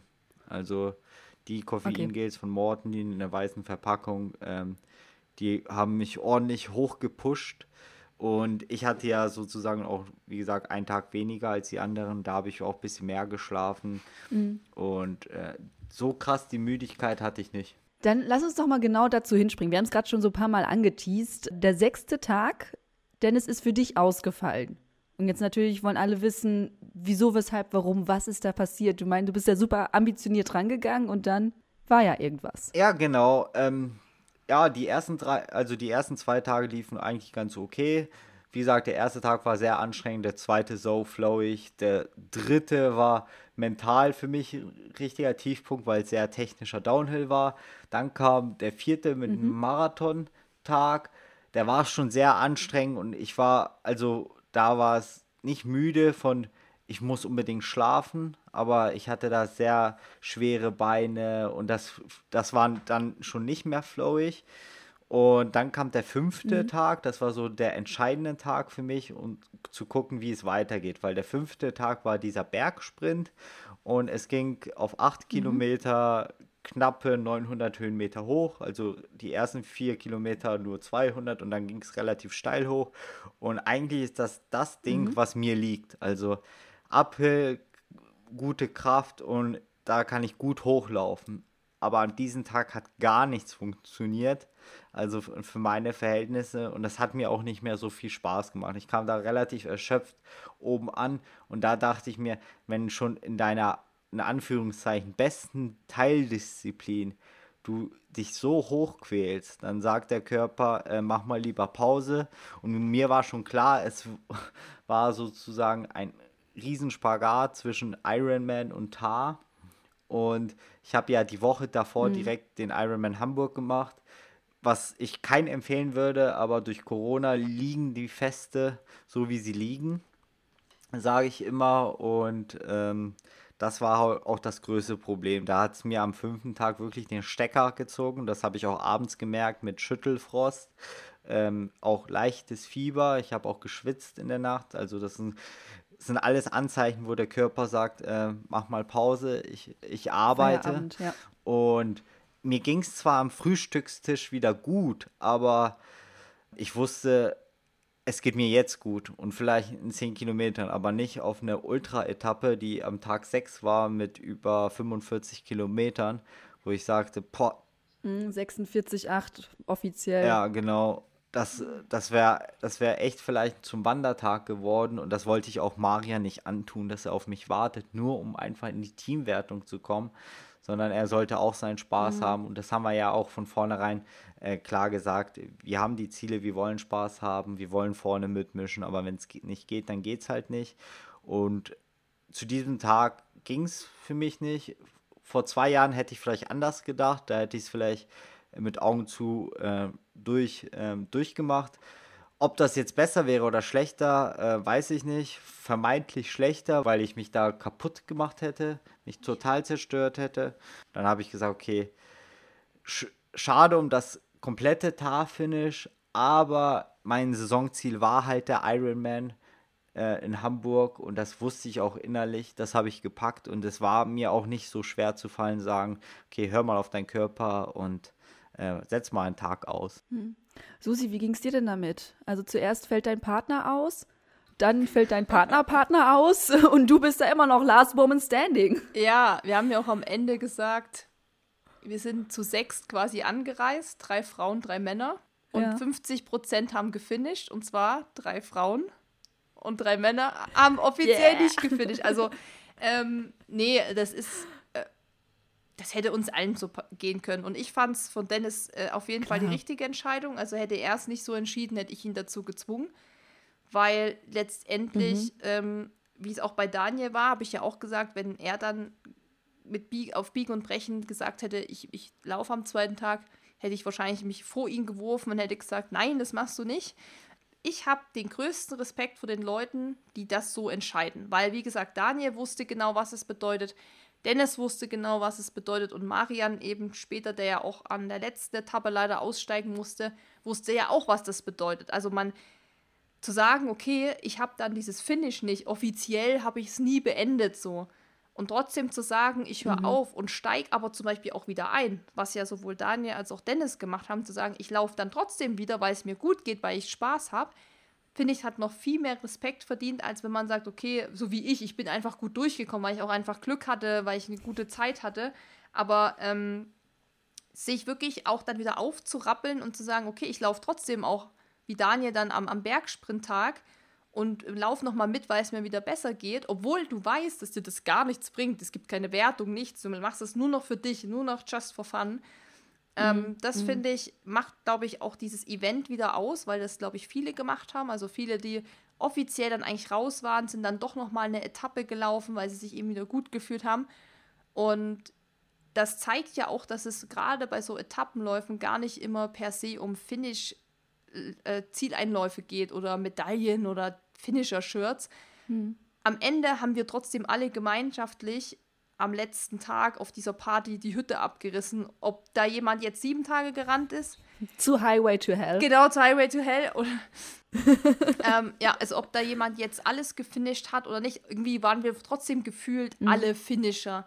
Weil man muss auch einen Tag erstmal laufen. Man muss fünf Tage laufen. Also man muss überhaupt erstmal dort sein. Man muss die Eier haben zu sagen, nee, ich zieh's nicht durch, bleib aber noch da. Guck mir auch jeden Tag die Läufe an. Ähm, bin vielleicht total traurig, dass ich selber nicht laufen kann, feuer trotzdem an. Also das weiß ja jeder von uns, wie das ist, wenn man dann da am Rand steht, eigentlich selber gern dabei wäre. Und ähm, mhm, wie es Dennis mhm. gesagt hat, vor zwei Jahren hätte er es auf jeden Fall durchgeballert, mit allen Konsequenzen dann auch. Er hätte gesagt, nee, laufe ich. Und umso größer fand ich, dass er gesagt hat, nee, ich mache das nicht. Und wenn es mir aber wieder gut geht, was es ihm ja dann scheinbar auch ging, er war dann das blühende Leben wieder an dem Tag, dann laufe ich die letzte Etappe nochmal. Und das war auch genau die richtige Entscheidung. Und das ist, ähm, zeigt ja auch wieder, dass es da wirklich um mehr geht im Endeffekt. Und traurig, glaube ich, ist trotzdem keiner so richtig dann. Das, klar, es ist, sind die irgendwo traurig, dass du sagst, ich habe offiziell den Transalpine Run nicht geschafft. Aber du kannst ja für dich einfach zufrieden sein. Und Dennis hat ja auch gesagt, ich bin super zufrieden mit mir und das war genau die richtige Entscheidung und damit bin ich glücklicher, als wenn ich es durchgeballert hätte und wäre jetzt irgendwie total krank und würde total ausfallen. Weil man darf auch nicht vergessen, mhm. es gibt ein Leben nach dem Tar und man hört ja dann auch die krassesten Geschichten. Das ist ja wieder so Insider-Talk jetzt. Ne? Da hört man dann auch, es sind schon Leute. Ja, aber dafür seid ihr ja da. Bitte erzählt. Ja, so Leute sind mit Bänderriss auch gelaufen und sowas. Ich meine, wir oh. wissen alle, mhm. was du tun musst, um mit Bänderriss zu laufen. Also du kannst ja den Schmerz oft nicht 48 Kilometer aushalten. Da muss man ja auch irgendwie gewisse Dinge nehmen oder so, ne? Und das ist natürlich, mhm. das muss auch jeder für sich, bewerte ich gar nicht, das muss jeder für sich entscheiden, weil ich überhaupt nicht da in dieser Person stecke. Aber umso krasser finde ich es, wenn man wirklich einfach sagt, nee, ich habe auch keinen Bock auf mir irgendwie jetzt noch eine Schmerztablette und das und das zu holen. Ich höre einfach auf und, und gebe meinem Körper Ruhe. Das ist noch, noch viel krasser so. Also es ist natürlich schwierig, ne? Weil klar, dass ich will das auch gar nicht verurteilen, dass wenn jemand sagt, ich laufe mit Bänderriss, ähm, was denkst du, was die beim Physio alles für Geschichten erzählt haben? Ne? Also auch von den Jahren davor, das sind mhm. dann wirklich Leute mit den krassesten Verletzungen gelaufen, weil der Ehrgeiz so groß war. Und das kann ich auch irgendwo total verstehen. Und ich würde auch meine Hand nicht dafür ins Feuer legen, dass ich nicht vielleicht auch so wäre. Ne?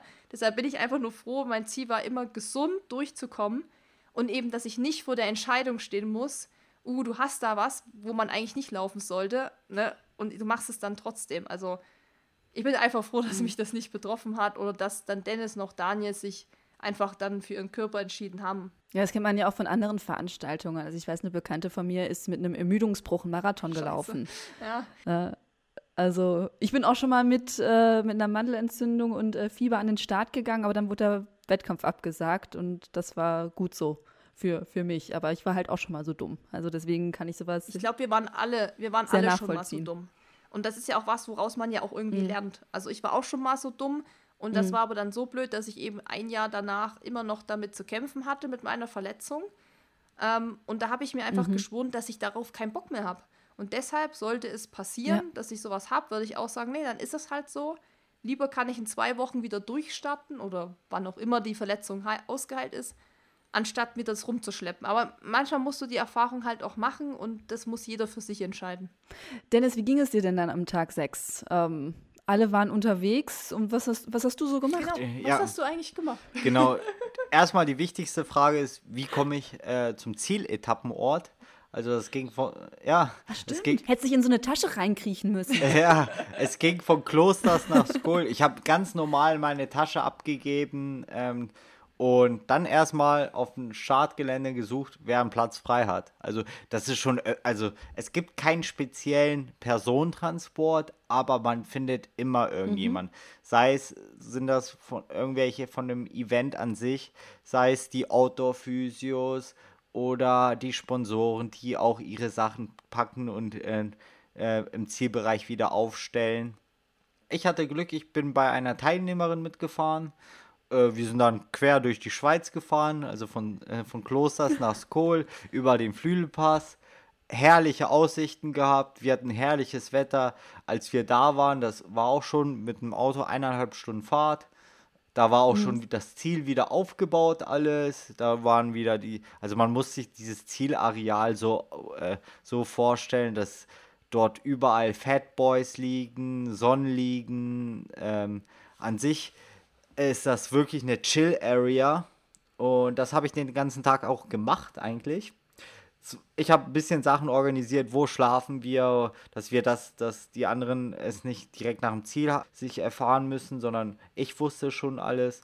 Und rundrum, ähm, ich habe es mir gut gehen lassen, viel gegessen und das habe ich auch am nächsten Tag gemerkt, weil ich war das neue Leben, so in der Art. Aber mhm. ich muss auch sagen, wir hatten auch wieder hier Glück mit dem Wetter, ne? Also es wäre alles nicht so geil gewesen, wenn es Regen wäre. Aber so habe ich, so war meine mhm. größte Sorge, äh, Dennis, hol dir keinen Sonnenbrand. Susi, wie ging es dir da an dem Tag? Zu wissen, dass dein Schatzi-Busi da äh, irgendwo ja. ist, krank. Nee, ich wusste schon, dass Schatzi Schmusi Busi sich's gut gehen lassen wird, weil ihm ging es ja eigentlich am Morgen eben schon äh, deutlich besser mhm. und ähm, wusste, dass er sich da schon durchschlägt. Ich habe mir immer nur gedacht, okay, wie wird der überhaupt da ins Zieldorf kommen? Aber pff, wird schon werden, ne? Ist ja schon groß. Und mhm. äh, ähm, nee, das war ja der Ultratag. Der war für mich, das war für mich das härteste mhm. Rennen an sich. Ähm, weil Knapp 47 Kilometer, machen wir ein paar Fakten hier. Ähm, das ging 2300 Meter hoch und 2200 Meter wieder genau, runter. Genau, also es waren am Ende offiziell, offiziell. genau und inoffiziell waren es über 48 Kilometer und so. Aber das war schon das vom, vom, von der körperlichen Anstrengung war das für mich der härteste Tag. Und ich bin froh, dass es der vorletzte Tag war und nicht der letzte, ne? dass man eben, mhm. das war dann so, okay, war halt anstrengend, aber mein Gott, was willst du auch erwarten am sechsten Tag? Und da war ich einfach nur froh, dass wir so die längste Distanz auch geschafft haben, weil da war ich echt boah, das hat sich am Ende, die letzten 15 Kilometer haben sich so gezogen. Da habe ich gedacht, wie lang können eigentlich 15 Kilometer sein? Also es muss doch mal vorbei sein. Und dann war es auch extrem heiß. Also auch im. Wenn man sich schon so fragt, ob die Uhr richtig funktioniert, ne? So. Ja, und ob die Schilder richtig aufgestellt sind. Ja, stimmt. Oder die Schilder. So, da hat sich bestimmt jemand ja, vertan. Hatten sie auch. Meistens war ja, wenn stand noch ein Kilometer, waren es halt noch 1,5 Kilometer, ne? Und ähm, ah, ja, und dann auch im Ziel war es echt noch ziemlich heiß gewesen. Und aber dann war Dennis schon da, hat mir dann alles gebracht. Das war eigentlich nicht schlecht, weißt du, weil er bringt dir dann da die Getränke und das Essen und du musst dich nur noch mhm. hinchillen. Also es hat ja dann auch einen Vorteil, wenn jemand da schon auf dich wartet. Wir haben den Bergsprint ganz kurz übersprungen. Deswegen machen wir jetzt noch mal einen kleinen Schritt zurück, weil ihr habt euch ja beide eigentlich so sehr auf den Bergsprint gefreut. Dennis, du hast ja gerade schon erzählt, das war für dich ähm, jetzt nicht der große Freudentag, aber Susi, du hast ja auch gesagt, dein feines, schickes Top hattest du dabei. Du wolltest da auch elegant den Berg hochsprinten, die 8,5 Kilometer. Ja. Wie war es denn bei dir? Springen wir noch mal rück zu Tag 5. Bergsprint-Tag war jetzt im Nachhinein gesehen der coolste Tag an sich, weil man eben viel mehr Zeit hatte. Ne? Also man hatte ja nur in Anführungszeichen die bei mir eine Stunde, weiß ich nicht, 26, die ich gebraucht habe. Und dann war mhm. man einfach, hatte man mehr Freizeit. Also man konnte mal mehr so machen. Und da waren wir da eben auch beim Physio gewesen und so. Aber der Sprint an sich, das ist einfach meine absolute Hassdisziplin, weil ich berghoch überhaupt nicht gut bin. Und ich war ja die Tage davor, habe ich ja schon gesagt, an diesem Marathontag kam ich überhaupt nicht den Berg hoch, weil mhm. ich so kraftlos war. Und dann kam aber Daniel noch mit dazu. Das war dann natürlich einfacher. Er hat mich dann auch, wie Dennis heute schon gesagt hat, den Berg hochgeschoben. Und es bringt wirklich was. Also er hat immer hinten an meinem Rucksack gedrückt und da kriegst du dann schon ordentlich ähm, so einen kleinen Turbo nochmal. Und ja. er war auf jeden Fall weniger schlimm, wie ich es mir vorgestellt hatte, weil wir hatten, glaube ich, auch alle gedacht, dass der Bergsprint so richtig so Skischanzenmäßig ist. Einfach nur straight hoch. Und es war aber tatsächlich mhm. so, dass es immer zwischendrin auch mal so eine kurze Passage gab, wo es ein bisschen flacher war, wo man sich auch ein bisschen ausruhen konnte. Also es war eigentlich ganz gut verteilt. Ähm, deshalb war es nicht ganz so brutal wie erst gedacht. Ich bin aber relativ locker hoch, weil ich gesagt habe, nee, ich will mir einfach wirklich, also in Insiderkreisen nennt sich der Tag ja auch der Ruhetag. Ne? So. Und ähm, mhm, so wollte mhm. ich den auch ein bisschen gestalten, dass ich mich da nicht aus dem Leben schieße, sondern dass ich dann wirklich sage, okay, ich habe den gemacht, auch ganz gut so, aber mehr muss dann auch nicht sein, dass ich mich ein bisschen ausruhen kann. Und das war halt ein besonderer Tag irgendwie, weil wir natürlich auch dadurch zwei Tage in Klosters geblieben sind. Also da hattest du auch ein bisschen mehr Ruhe, du musstest die Tasche nicht wieder packen. Ne, du konntest wirklich mal eine Nacht die Tasche einfach, musstest du nicht ausräumen, nicht wieder runterbringen, konntest mal länger schlafen, was auch gut war. Gut, mhm. ich war dann trotzdem mhm. um fünf wach, aber konntest noch bis um sieben da rumchillen im Bett. Und was beim Bergsprint erst, glaube ich, fanden es alle ein bisschen blöd, aber ich muss sagen, im Nachhinein, ich fand es mega geil war ja die Reihenfolge der Starts war ja anders. Also es war ja sonst immer so, dass die schnellsten als erstes losrennen und dann nach hinten kommen dann die mhm. langsameren Läufer. Und beim Bergsprint war es genau umgedreht. Ähm, da ist die erste Welle, die losging, waren die Individual Finisher, also ich, also die, die alleine waren. Und dann alle 15 mhm. Sekunden. Und ich war, glaube ich, schon die 15. die quasi da hochgerannt ist. Und dann kam, ging das quasi von hinten gestaffelt. Also von langsam bis super schnell. Also die schnellsten Läufer kamen quasi am mhm. Ende. Sprich, Dennis, Marian und auch unsere zwei Mädels, die noch mit waren, ähm, die kamen erst recht am Ende. Das heißt, als ich oben war, waren gerade mal 30 Leute oben. Es war noch alles leer, die Zielverpflegung war noch üppig und ich konnte quasi alles sehen. Also ich konnte alle anfeuern, ich konnte Dennis anfeuern und das war halt auch mal cool, dass man so eben nicht wie sonst immer als Letzte ins Ziel kommt, während deine ganzen Kumpels da mhm. schon im Ziel auf dich warten, sondern dass es mal umgedreht war. Und ich glaube, das fanden viele von den hinteren Läufern oder auch wie bei mir, die so mittig laufen, auch mal ganz cool, dass man dann auch mal die ersten sieht.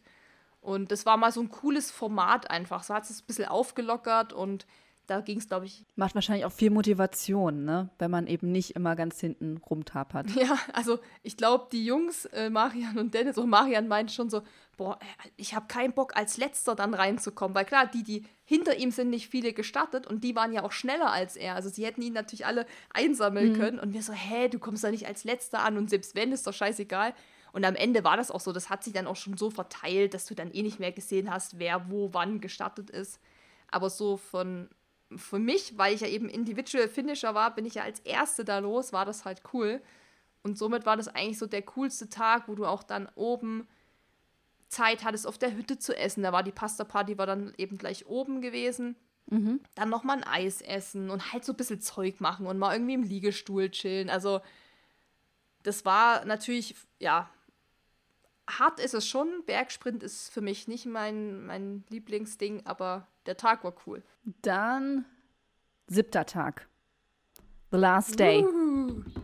Wie, wie, wie ging es euch am Morgen? Vor allem mental. Habt ihr euch gefreut? Dennis, war es für dich total klar, dass du jetzt wieder läufst oder warst du noch ein bisschen unsicher? Ähm, zu mir, mir war es verdammt klar und ich habe mich richtig drauf gefreut. Also, das war auch eine Etappe, die vom Profil her für, für mich zugeschnitten war. Also, es war, ging die ersten 9 Kilometer, 1800 Höhenmeter hoch. Und dann ging es relativ seicht runter. Also dann hatte man noch um die mhm. über 40, äh, über 30 Kilometer und musste man wieder runterkommen. Diese Höhenmeter noch zwei kleine Anstiege. Aber es war einfach, für mich war es einfach ein Traum in dem Fall. Also ich konnte auch vorne mitmischen, sogar noch weiter vorne als sonst. Landschaft total geil, Sonne wieder ohne Ende. Und es hat mir einfach richtig Spaß gemacht. Und es war schon so schön, dass ich schon ins Träumen kam oben, dass es mich auch bei Kilometer 20 hingelegt hat und, und das übelst hingelegt hat. Da war mein ganzes Knie voller Blut, aber das kennt man von mir. War aber, sah schlimmer aus, als es letztendlich war. Viele Schürfwunden, viel Blut, mhm. aber grundsätzlich war das echt der schönste Tag für mich, unabhängig vom Zieleinlauf, weil Zieleinlauf war auch cool. Ich hatte zwar vielleicht nicht die Emotion, ich habe es komplett gefinisht, aber ich hatte die Emotion, es lief halt so verdammt gut und es war so eine Bestätigung, wenn du hundertprozentig fit wärst, was da noch gehen würde. Und das hat mir einfach, zu diesem Tag hat es mir gereicht und äh, war happy eigentlich. Susi, wie war es für dich? Ja, letzter Tag war super emotional. Also am Anfang konnte man es dann wieder nicht glauben, so wie am ersten Tag, wo man nicht glauben konnte, dass das jetzt losgeht. War das so wie, wie es ist mhm. jetzt der letzte Tag. Also das geht dann ja doch immer alles relativ schnell vorbei.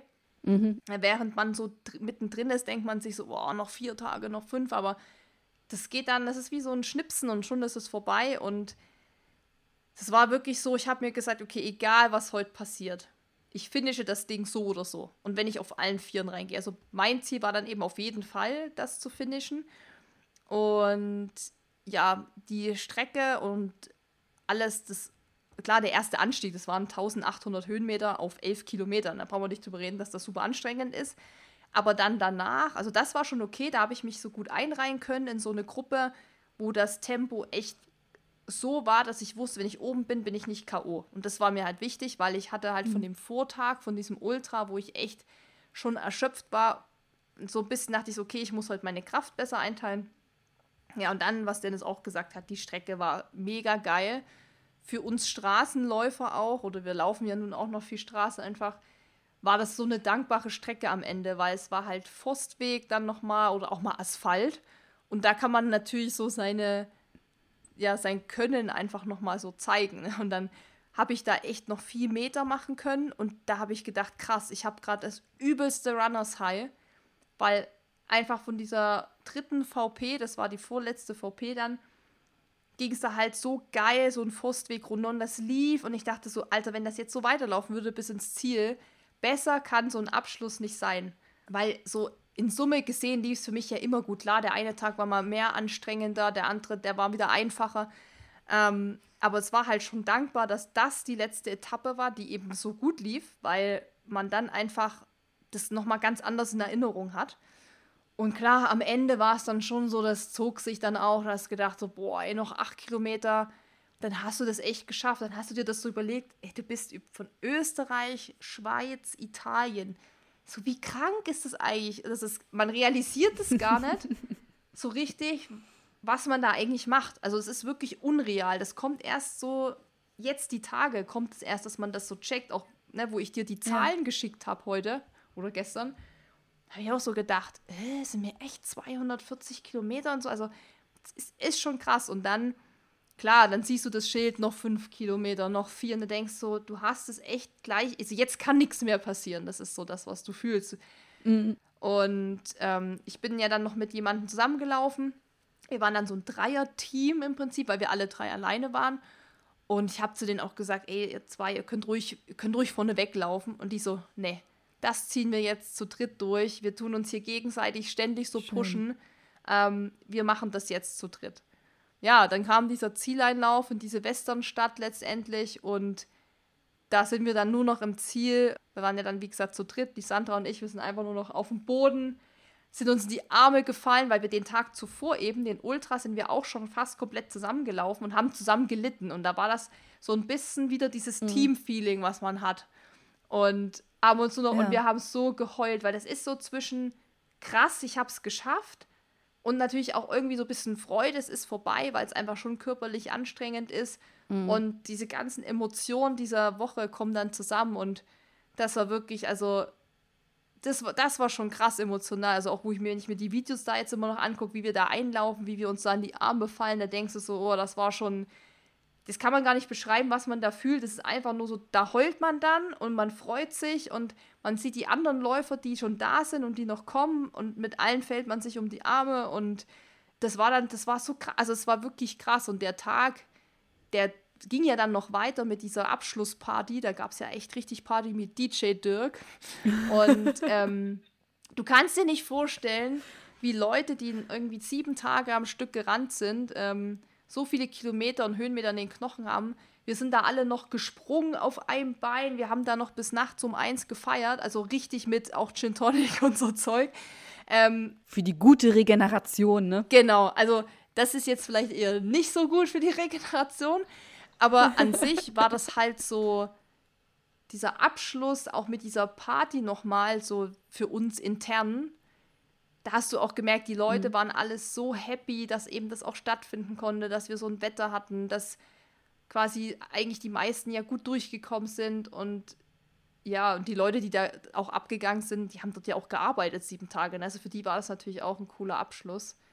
Und ähm, das war dann, also besser hätte dann wirklich dieser letzte Tag mit dieser Abschlussparty und so auch echt, glaube ich, nicht sein können, oder? Dennis, konntest du das denn komplett genießen, auch wenn dir quasi ein Tag fehlte? Ja, vollkommen. Also, wie gesagt, äh, mir war es von vornherein klar, wie es sein wird und ähm, mein großes Ziel mhm. in der Saison habe ich schon erreicht und ich konnte es wirklich sehr, sehr genießen und würde es auch nicht missen wollen. Und es war grundsätzlich gut, wie ich die Entscheidung getroffen habe und bin auch happy mit der Entscheidung und auch mit dem Tag und mit dem letzten Tag. Mhm. Und ich habe auch ordentlich gefeiert.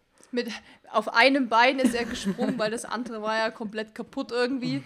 Und das war, das war dann schon witzig. Du hast gesehen, diese ganzen halbledierten Menschen, die dann immer nur auf einem Bein gesprungen sind, wenn der DJ Dirk gesagt hat, so, jetzt alle springen, sind auf einem Bein so gesprungen.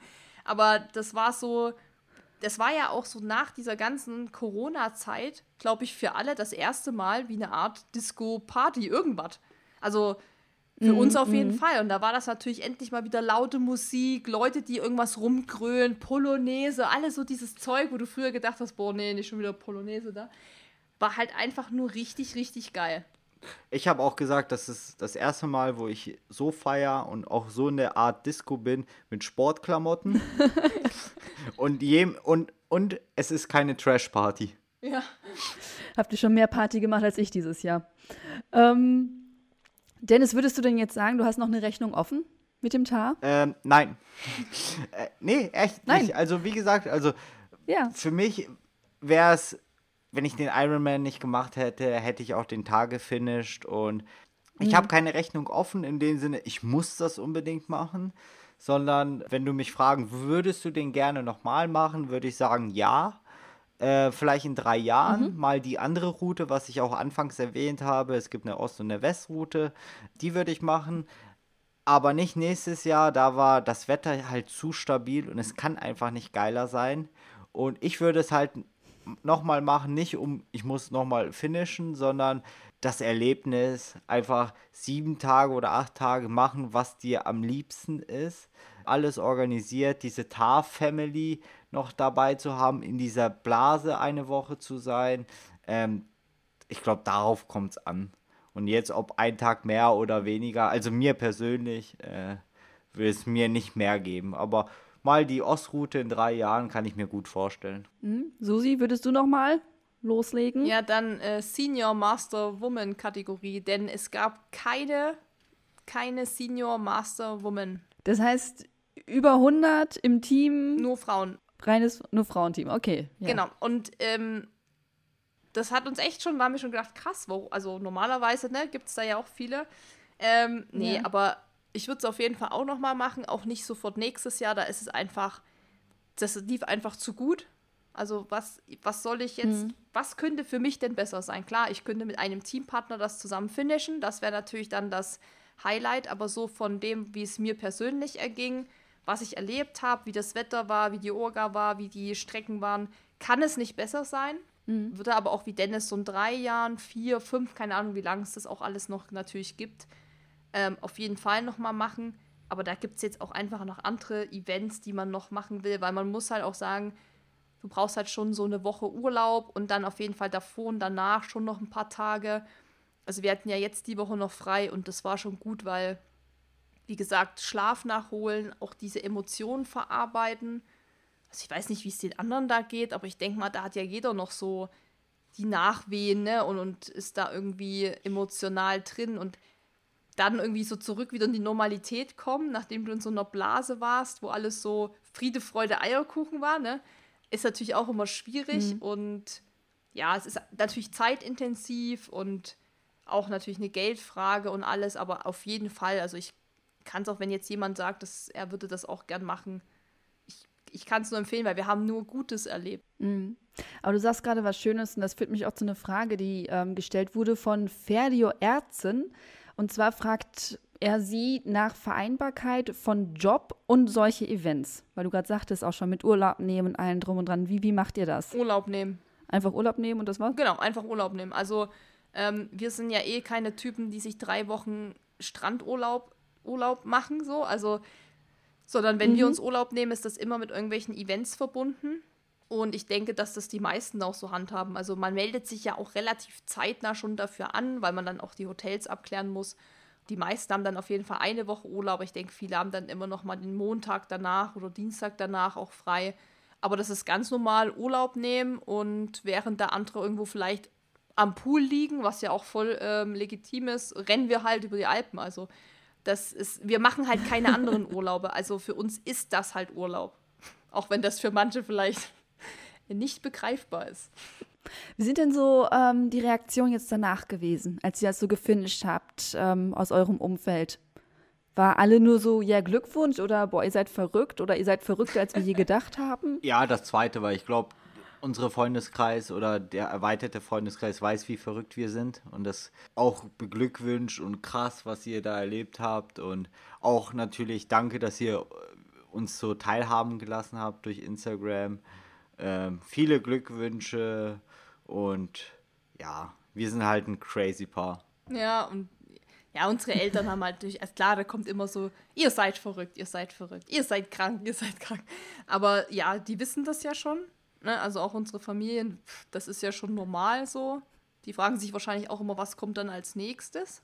Aber ja, sonst ist es schon, die meisten haben auch gesagt, danke für die Bilder, danke für die Mhm. Einfach dieses, dass manche gesagt haben, oh, ich habe irgendwie voll Fernweh gekriegt oder ich habe mich abends gefreut, die Bilder zu sehen von den Bergen und so. Und das ist ja auch was, was man in dem Moment, wo man das macht, wo man auch die Story tot, todmüde im Bett macht, oft gar nicht mehr so auf dem Schirm hat, dass es für mich in dem Moment nur ein Bild ist, weil ich es ja auch heute schon live gesehen habe.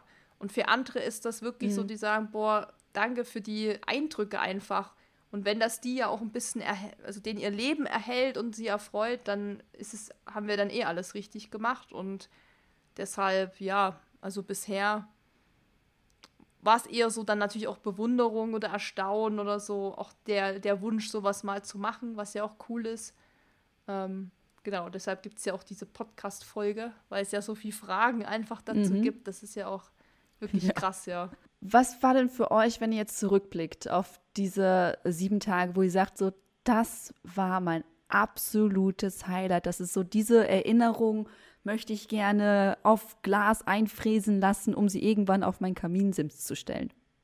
Eine Emotion, eine Beweg Begegnung, ein Gespräch, ein Moment. Ähm, für mich war es persönlich wirklich der letzte Tag, wo es mir wieder gut ging und wo ich oben mhm. am Gipfel war. Und das Coole ist auch ein kleiner Exkurs. Ähm, das ist immer bei Plan B Events. Der Race Director ist meistens immer an den höchsten Punkt des Berg, äh, der Etappe und äh, läutet da immer so eine Kuhglocke, so eine Riesenschelle.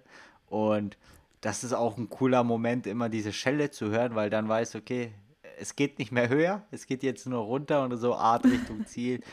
Und ich fühlte mich an diesem mhm. Tag richtig gut und das hat mir richtig Laune gemacht. Und das war wieder so, wo du, weil es gibt immer Momente, wo ich sage, ey, warum machst du dieses Trailrunning? Ey, ich hasse das, so in Anführungszeichen, äh, beim Downhill und mhm. sowas. Und dann verzweifle ich. Und das war mal so eine Etappe, wo es von vorne bis hinten richtig gut lief. Und das würde ich mir auch schon diesen, also diese paar Momente schon einrahmen. Ja, also ich hatte eigentlich mehrere Momente, aber so natürlich der Zieleinlauf ist das, was man auf jeden Fall so schnell nicht vergessen wird. Und die wirklich echt vielen Begegnungen. Also man hat es mit so vielen Leuten einfach zu tun, die einem auch unterstützt haben, als es mir scheiße am Berg ging, die gesagt haben, komm, wir pushen dich jetzt gemeinsam da hoch, komm mit uns mit. Also das sind halt auch so Sachen, die sind ja mehr als nur Sport, mehr als nur Laufen oder so. Das, da geht es ja um mehr. Und, mhm. Oder so Kleinigkeiten, du läufst und deine Armlinge fallen aus dem Rucksack raus und die Jungs hinter dir haben die schon aufgehoben. Was sie hätten nicht müssen. Ne? Sie hätten auch sagen können, hey, du hast was verloren. Aber das sind so Kleinigkeiten. Ähm, und natürlich dann wirklich abends einfach so diese Party mit unseren, also einfach so auch unsere Gruppe, die wir hatten. Wir waren ja ähm, insgesamt jetzt mit Daniel zu sechs, er hatte noch seine Familie mit Und das war auch so der Moment, wo zum Beispiel die Mädels, ähm, Lena und Shari haben ja insgesamt den dritten Platz gemacht und die hatten bei der mhm. ersten Etappe, glaube ich, waren sie Zweite. Und das war für mich auch so ein krasser Moment, obwohl ich selbst gar nicht davon betroffen war, weil ich habe ja nichts gerissen. Ähm, ich habe mich da so für die gefreut, einfach, weil ich auch weiß, was die so für Training da reingesteckt haben und so. Das, keine Ahnung, also ich finde manchmal cooler, wenn man sich für andere noch mehr freuen kann, als für sich selbst eigentlich. Und das war auch so ein mega Moment. Klar, später haben die dann ja immer Treppchenplatz gehabt, da war das schon fast normal, da haben wir schon so rumgewitzelt, ah ja, wieder Treppchenplatz. Aber so, wo sie das erste Mal das hatten, fand ich das auch echt so besonders für unsere Gruppe einfach. Es war einfach cool, dass du so Raketen da dabei hast. Und ähm, ja, also prinzipiell kann man das ganze Event eigentlich äh, positiv mitnehmen. Aber ja, so Zieleinlauf ist wahrscheinlich, der letzte Zieleinlauf war wahrscheinlich das krasseste. Dann, äh, Baruki würde noch gerne wissen, würdet ihr irgendwas beim nächsten Mal anders machen? Gibt es irgendeinen Punkt, wo ihr sagt, das war unnötig mitzunehmen oder ähm, das hätte ich total gerne noch dabei gehabt? Ähm, ganz klar bei mir ein Ironman davor. das würde ich nicht machen. Ähm, ansonsten fällt mir spontan, glaube ich, nichts ein. Klar hätte man sagen können, bei so einem Wetter würde ich mal ein bisschen weniger Kleidung mitnehmen, aber im Endeffekt weißt du es nie, wie mhm. es ist. Und auch wenn wir auch viele Sachen nicht gebraucht haben, äh, lieber haben als brauchen in dem Sinne. Und die Sachen würde ich eh nochmal mitnehmen. Und ansonsten, glaube ich, war alles Tutti bei mir. Bei dir, Susi? Bei mir war auch alles Tutti. Was ich optimieren würde, wäre tatsächlich das Thema mit der Verpflegung während des Laufs. Das mhm. war auch so das, ein, einer unserer Hauptthemen eigentlich, auch in der Gruppe immer. Was habt ihr genommen und wie habt ihr das gemacht? Und da habe ich auch gemerkt, dass das immer noch super unterschätzt wird von den meisten Leuten. Ähm, von mir ja auch lange Zeit. Ich habe ja auch lange Zeit gar keine Gele und so Zeug genommen. Das mache ich auch erst wieder seit zwei oder drei Jahren. Und da habe ich schon gemerkt, je besser man sich verpflegt, je mehr man sich damit auseinandersetzt, wann man ein Gel nimmt, wann man irgendwie was zu sich nimmt, desto besser läuft es einfach. Also es ist wirklich krass, wie viel das ausmacht. Du kannst noch so gut trainiert sein, noch so eine Maschine, wenn du dich nicht gescheit verpflegst, gehst du am Berg ein wie eine Prime. Und das habe ich von Tag zu Tag gemerkt. Kann man auch sehen an meinem Gele-Verbrauch, oder wie man das dann nennt, dass ich dann wirklich, ähm, und das wäre für mich vor zwei Jahren noch undenkbar gewesen, dass ich mir sechs oder acht Gels reinschraube. Und das ist nicht mal viel. Das ist nicht mal viel, muss man sagen. Aber mhm. ich hatte zu diesen Gelen auch eben noch äh, Morton ISO in meiner Flask und die Cliff Blocks. Also ich hatte noch zusätzlich andere Sachen eben. Aber da habe ich mhm, wirklich mhm. gemerkt, ähm, da sollte man nicht sparen und dass ich das noch mehr im Training auch trainieren muss, dass ich eben auch im Training ähm, schon das mal übe, wann ich was nehme, weil gerade am letzten Tag, da habe ich dann wirklich gesagt, heute baller ich mir alles rein, was ich noch an Gelen da habe und die waren ja dann auch am Ende alle, alle. Und es lief dann eben auch dementsprechend viel besser. Das war so mein, das würde mhm. ich anders machen.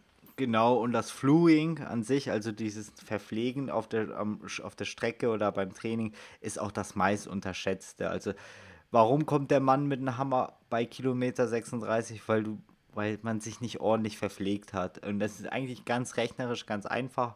Will ich auch hier nicht ausholen. Was nur interessant ist, bestimmt, äh, wie wir uns verpflegt haben, mit was. Also Susi hat schon gesagt, wir hatten Morten ISO, das ist dieses 320er, dieses hochkonzentrierte haben wir genommen. Ähm, ich hatte mhm. Morten Gels noch mit. Äh, grundsätzlich sollte man so wirklich alle halbe Stunde 40 Minuten eins nehmen. Eher eine halbe Stunde, da kam ich leider nicht hin musste es auch ein bisschen, also da habe ich auch Optimierungspotenzial. Susi hatte noch von Powerbar die Hydrogels in Orange, glaube ich. Ähm, ich hatte noch Cliff Riegel dabei, weil ich einfach beim Trailrun mag, irgendwie so, so ein Peanut Butter Riegel zu kauen. Das ist so individuelles Zeug. Und die Cliff Blocks, das ist so Weingummiartig. Äh, die sind auch ganz cool beim mhm. Uphill, dass man irgendwas zwischen den Backen hat, dann vergeht die Zeit ein bisschen.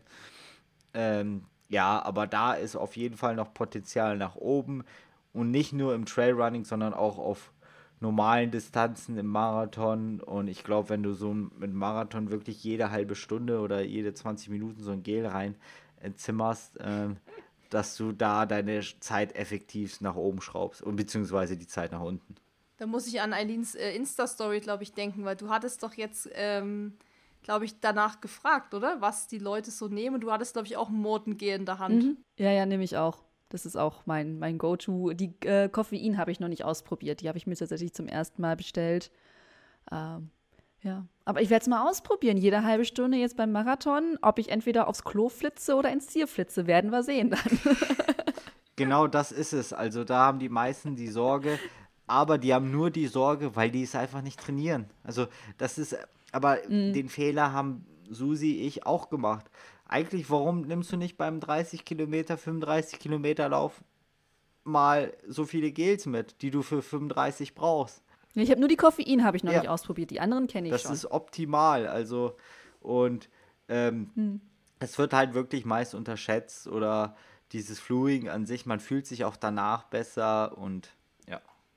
Und das war auch so ein, so ein Learning, dass du, obwohl du vielleicht noch nur drei, vier, fünf Kilometer zum Ziel hast, trotzdem dir noch so ein Gel reinziehst, damit du weißt, okay, wenn ich im Ziel bin, dass schon die Regenerationsprozesse äh, schon laufen. Also das war auch so, so ein Learning, wo du sagst, okay, egal ob es noch fünf Kilometer sind oder zehn, äh, du willst es, dann haust du dir das rein.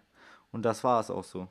Gut, dann machen wir wirklich mal einen finalen Satz noch über ein Tab. Wenn jemand zu euch kommt und sagt, boah, ich habe da jetzt voll Bock drauf, was würdest du mir mitgeben? Das ist eine gute Frage. Also, für mich äh, im Einsatz ist es schwierig. Äh, ich sag mal so ein Schlussfazit von mir.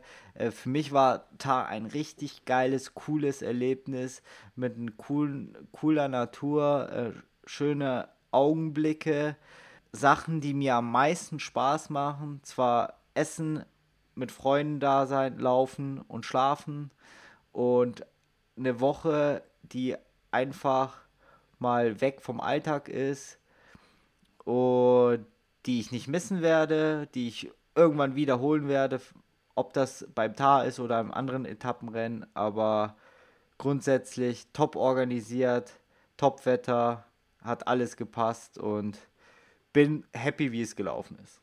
Ich glaube, ich würde sagen, wenn jemand sagt, wie ist Tar in einem Satz, würde ich sagen, es ist wie ein richtig geiles Festival mit Freunden, nur dass du nicht die ganze Zeit säufst, sondern läufst. Und, und genau so, diese, also jeder, der auf Festivals war oder Konzerte oder wo man auch gerne ist, wo man so, so bestimmte Momente hat, ne, wo du auch sagst, das möchte man sich so einfrieren. So ist dieser Lauf und ähm, natürlich vorbereitet an den Start gehen, weil das ist natürlich die halbe Miete, um das überhaupt zu schaffen. Aber ansonsten sich einfach darauf einlassen, dass das echt, echt wie, das ist wie ein Festival. Einfach mit, mit Freunden, such dir am besten eine Gruppe, ne, dass du nicht nur mit deinem Tar-Partner hinfährst, sondern vielleicht noch mit anderen Freunden, die auch angemeldet sind. Das ist wirklich, also man hat unvergessliche Erlebnisse und man lernt super viel über sich selbst, was eben die mentale Schiene angeht. Also wenn man denkt, es geht nicht mehr, geht es noch einen Schritt weiter. Man lernt super viel über, was wir gerade hatten, Thema Verpflegung, über Training, was man auch noch verbessern kann. Ist ja auch wichtig, ne? dass man lernt und merkt, ah, okay, das liegt mir noch nicht so, da bin ich ganz gut. Und ja, da einfach für offen ist. Und es wird eh krasser, als man es sich anfangs vorstellt, weil man sich das nicht so vorstellen kann, wie es sein wird. Von daher ist es eigentlich echt, ich, also wir können es nur empfehlen, glaube ich, oder? Auf jeden Schon. Fall. Und ich glaube, auch das nächste Mal können wir uns nicht nochmal vorstellen, weil das ist ja auch das Schöne am Trailrunning. Jeder Lauf ist anders, egal ob das auch die gleiche Strecke, es kann anderes Wetter sein, andere Bedingungen, ist dann total unterschiedlicher Lauf. Das ist das Schöne, es macht nicht vergleichbar, sondern ist immer was Neues. Dann sage ich an dieser Stelle, Susi, Dennis, vielen Dank, dass ihr uns so mitgenommen habt, äh, so intensiv auf die ganzen Tage. Und außer ihr habt jetzt noch irgendwas ganz Besonderes, was ihr jetzt noch schnell loswerden müsst folgt uns auf Instagram. Und?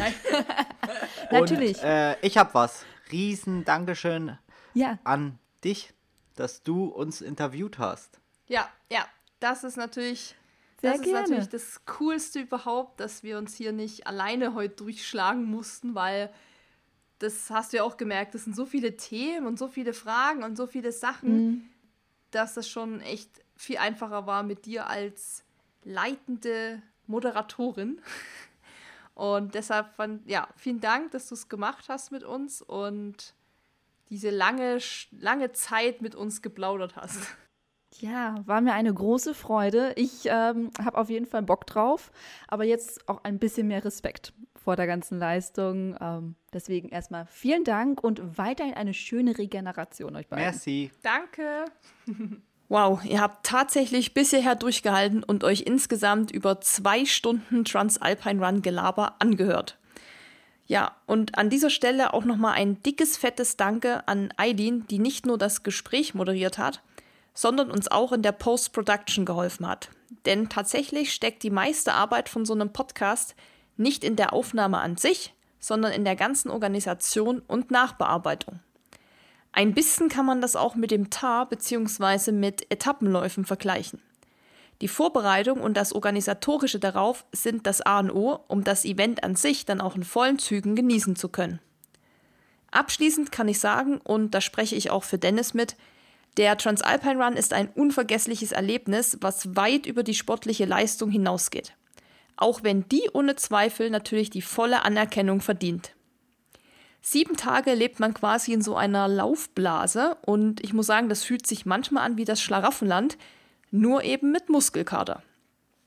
Und für alle, die jetzt Blut geleckt haben, kommt hier schon mal der Termin fürs nächste Jahr. Und zwar findet der Transalpine Run vom 3. bis 10. September 2022 statt. Und wir sind auf jeden Fall gespannt, wen von euch wir dort sehen werden. Bis dahin, bleibt auf jeden Fall stabil und bis zur nächsten Folge.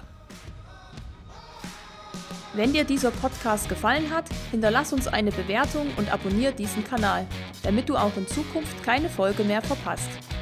Für noch mehr Motivation und Trainingstipps folge uns auf Instagram unter dem Namen RunSkills sowie auf Facebook und Pinterest oder besuche unsere Website www.runskills.de.